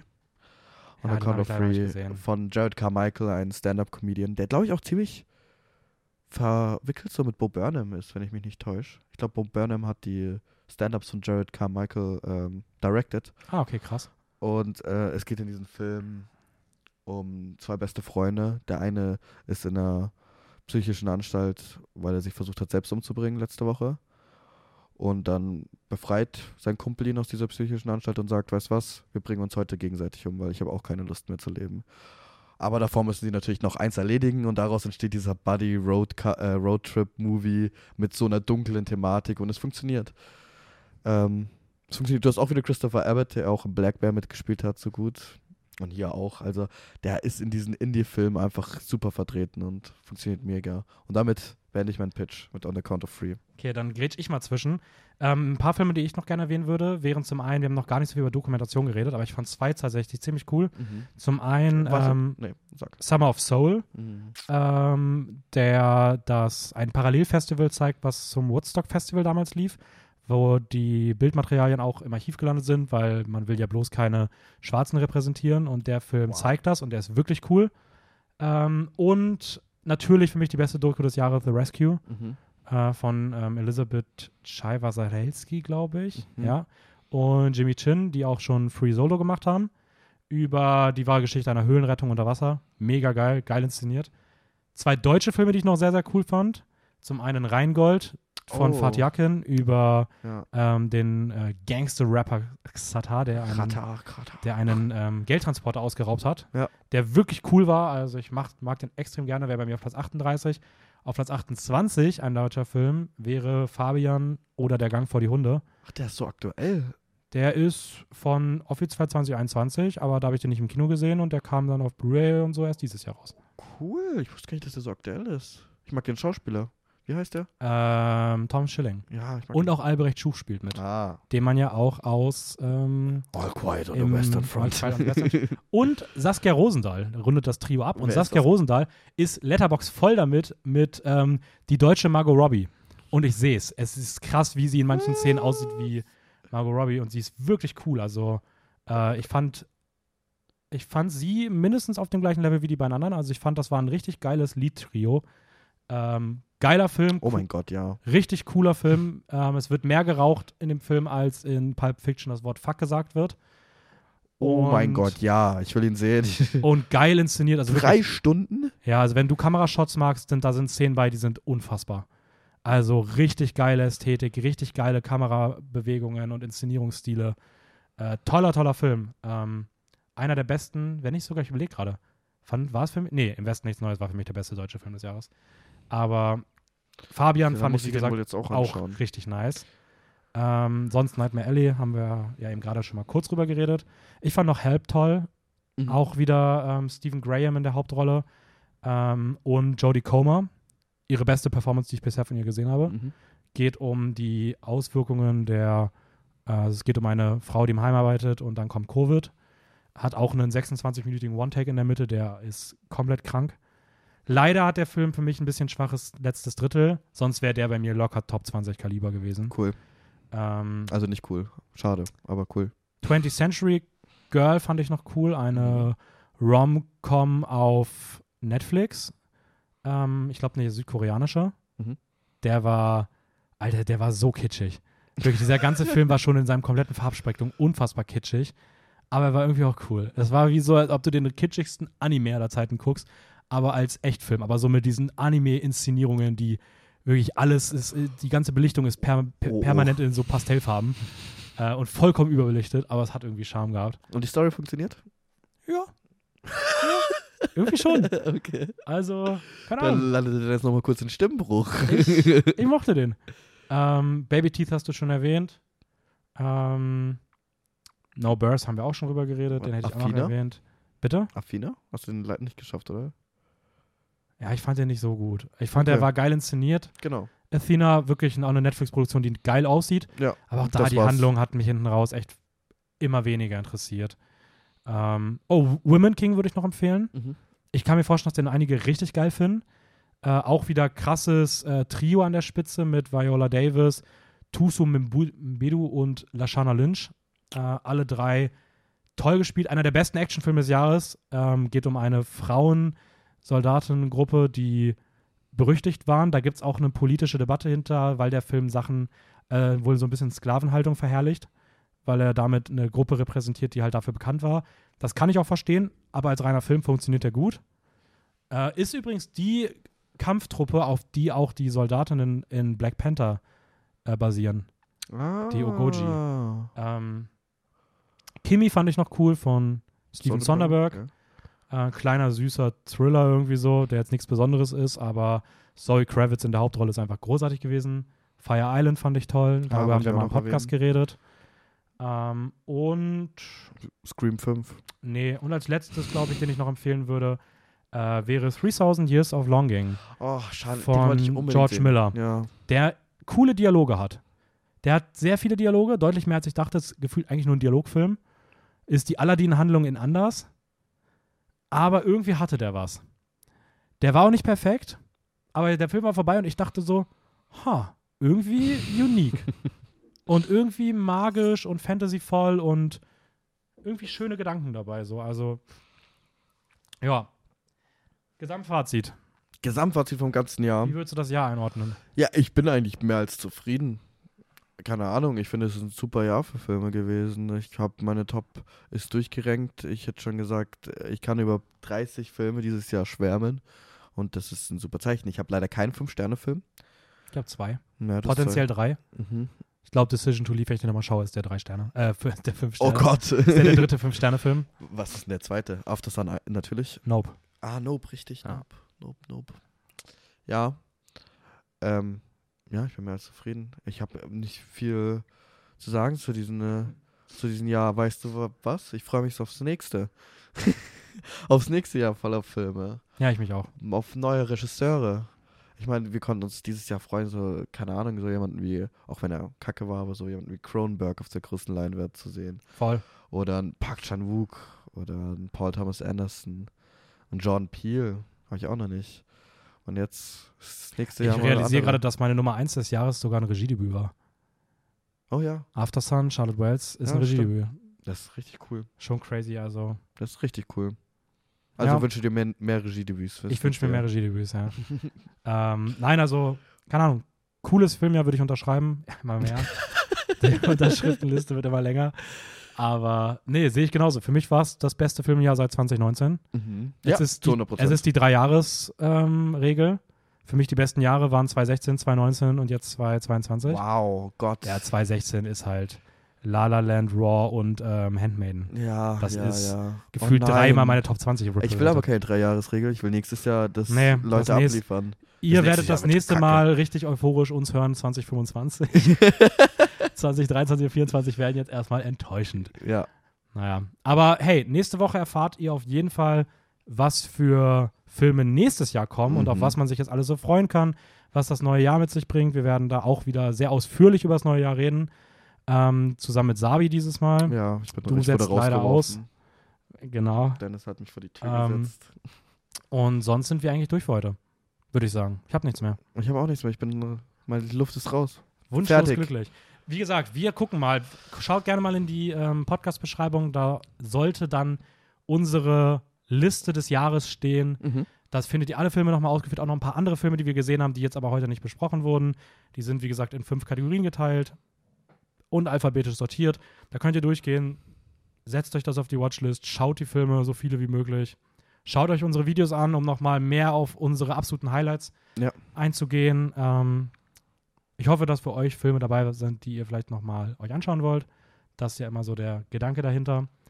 Und ja, viel Spaß dann auch im neuen Jahr mit einer coolen Challenge. Wenn wir uns das nächste Mal hören, ist die erste Challenge angelaufen. Deswegen Liste abonnieren, Dance7 bei Letterboxd oder über Instagram mitmachen, wenn ihr kein Letterboxd habt. Jeden Montag gibt es da eine Challenge. Ähm, und hoffentlich sehen wir alle viele coole neue Filme im nächsten Jahr. Und die Der- letzten Worte? Die letzten Worte hat, wie immer, Raul. Ich verabschiede mich. Guten Rutsch ins neue Jahr. Ciao, ciao. Ja, schaut, schaut auf Letterboxd und Instagram vorbei und auch natürlich jetzt auf YouTube neuerdings. Ähm, würde uns alle hier im Team freuen, wenn für Leute, die bei der Challenge mitmachen. Wir versuchen das natürlich auch so aktiv wie möglich, die Challenges durchzuhauen. Jeder von uns hofft eifrig auf diese Medaille am Ende des Jahres. Ähm, und damit verabschiede ich mich. Ciao. Ciao, ciao.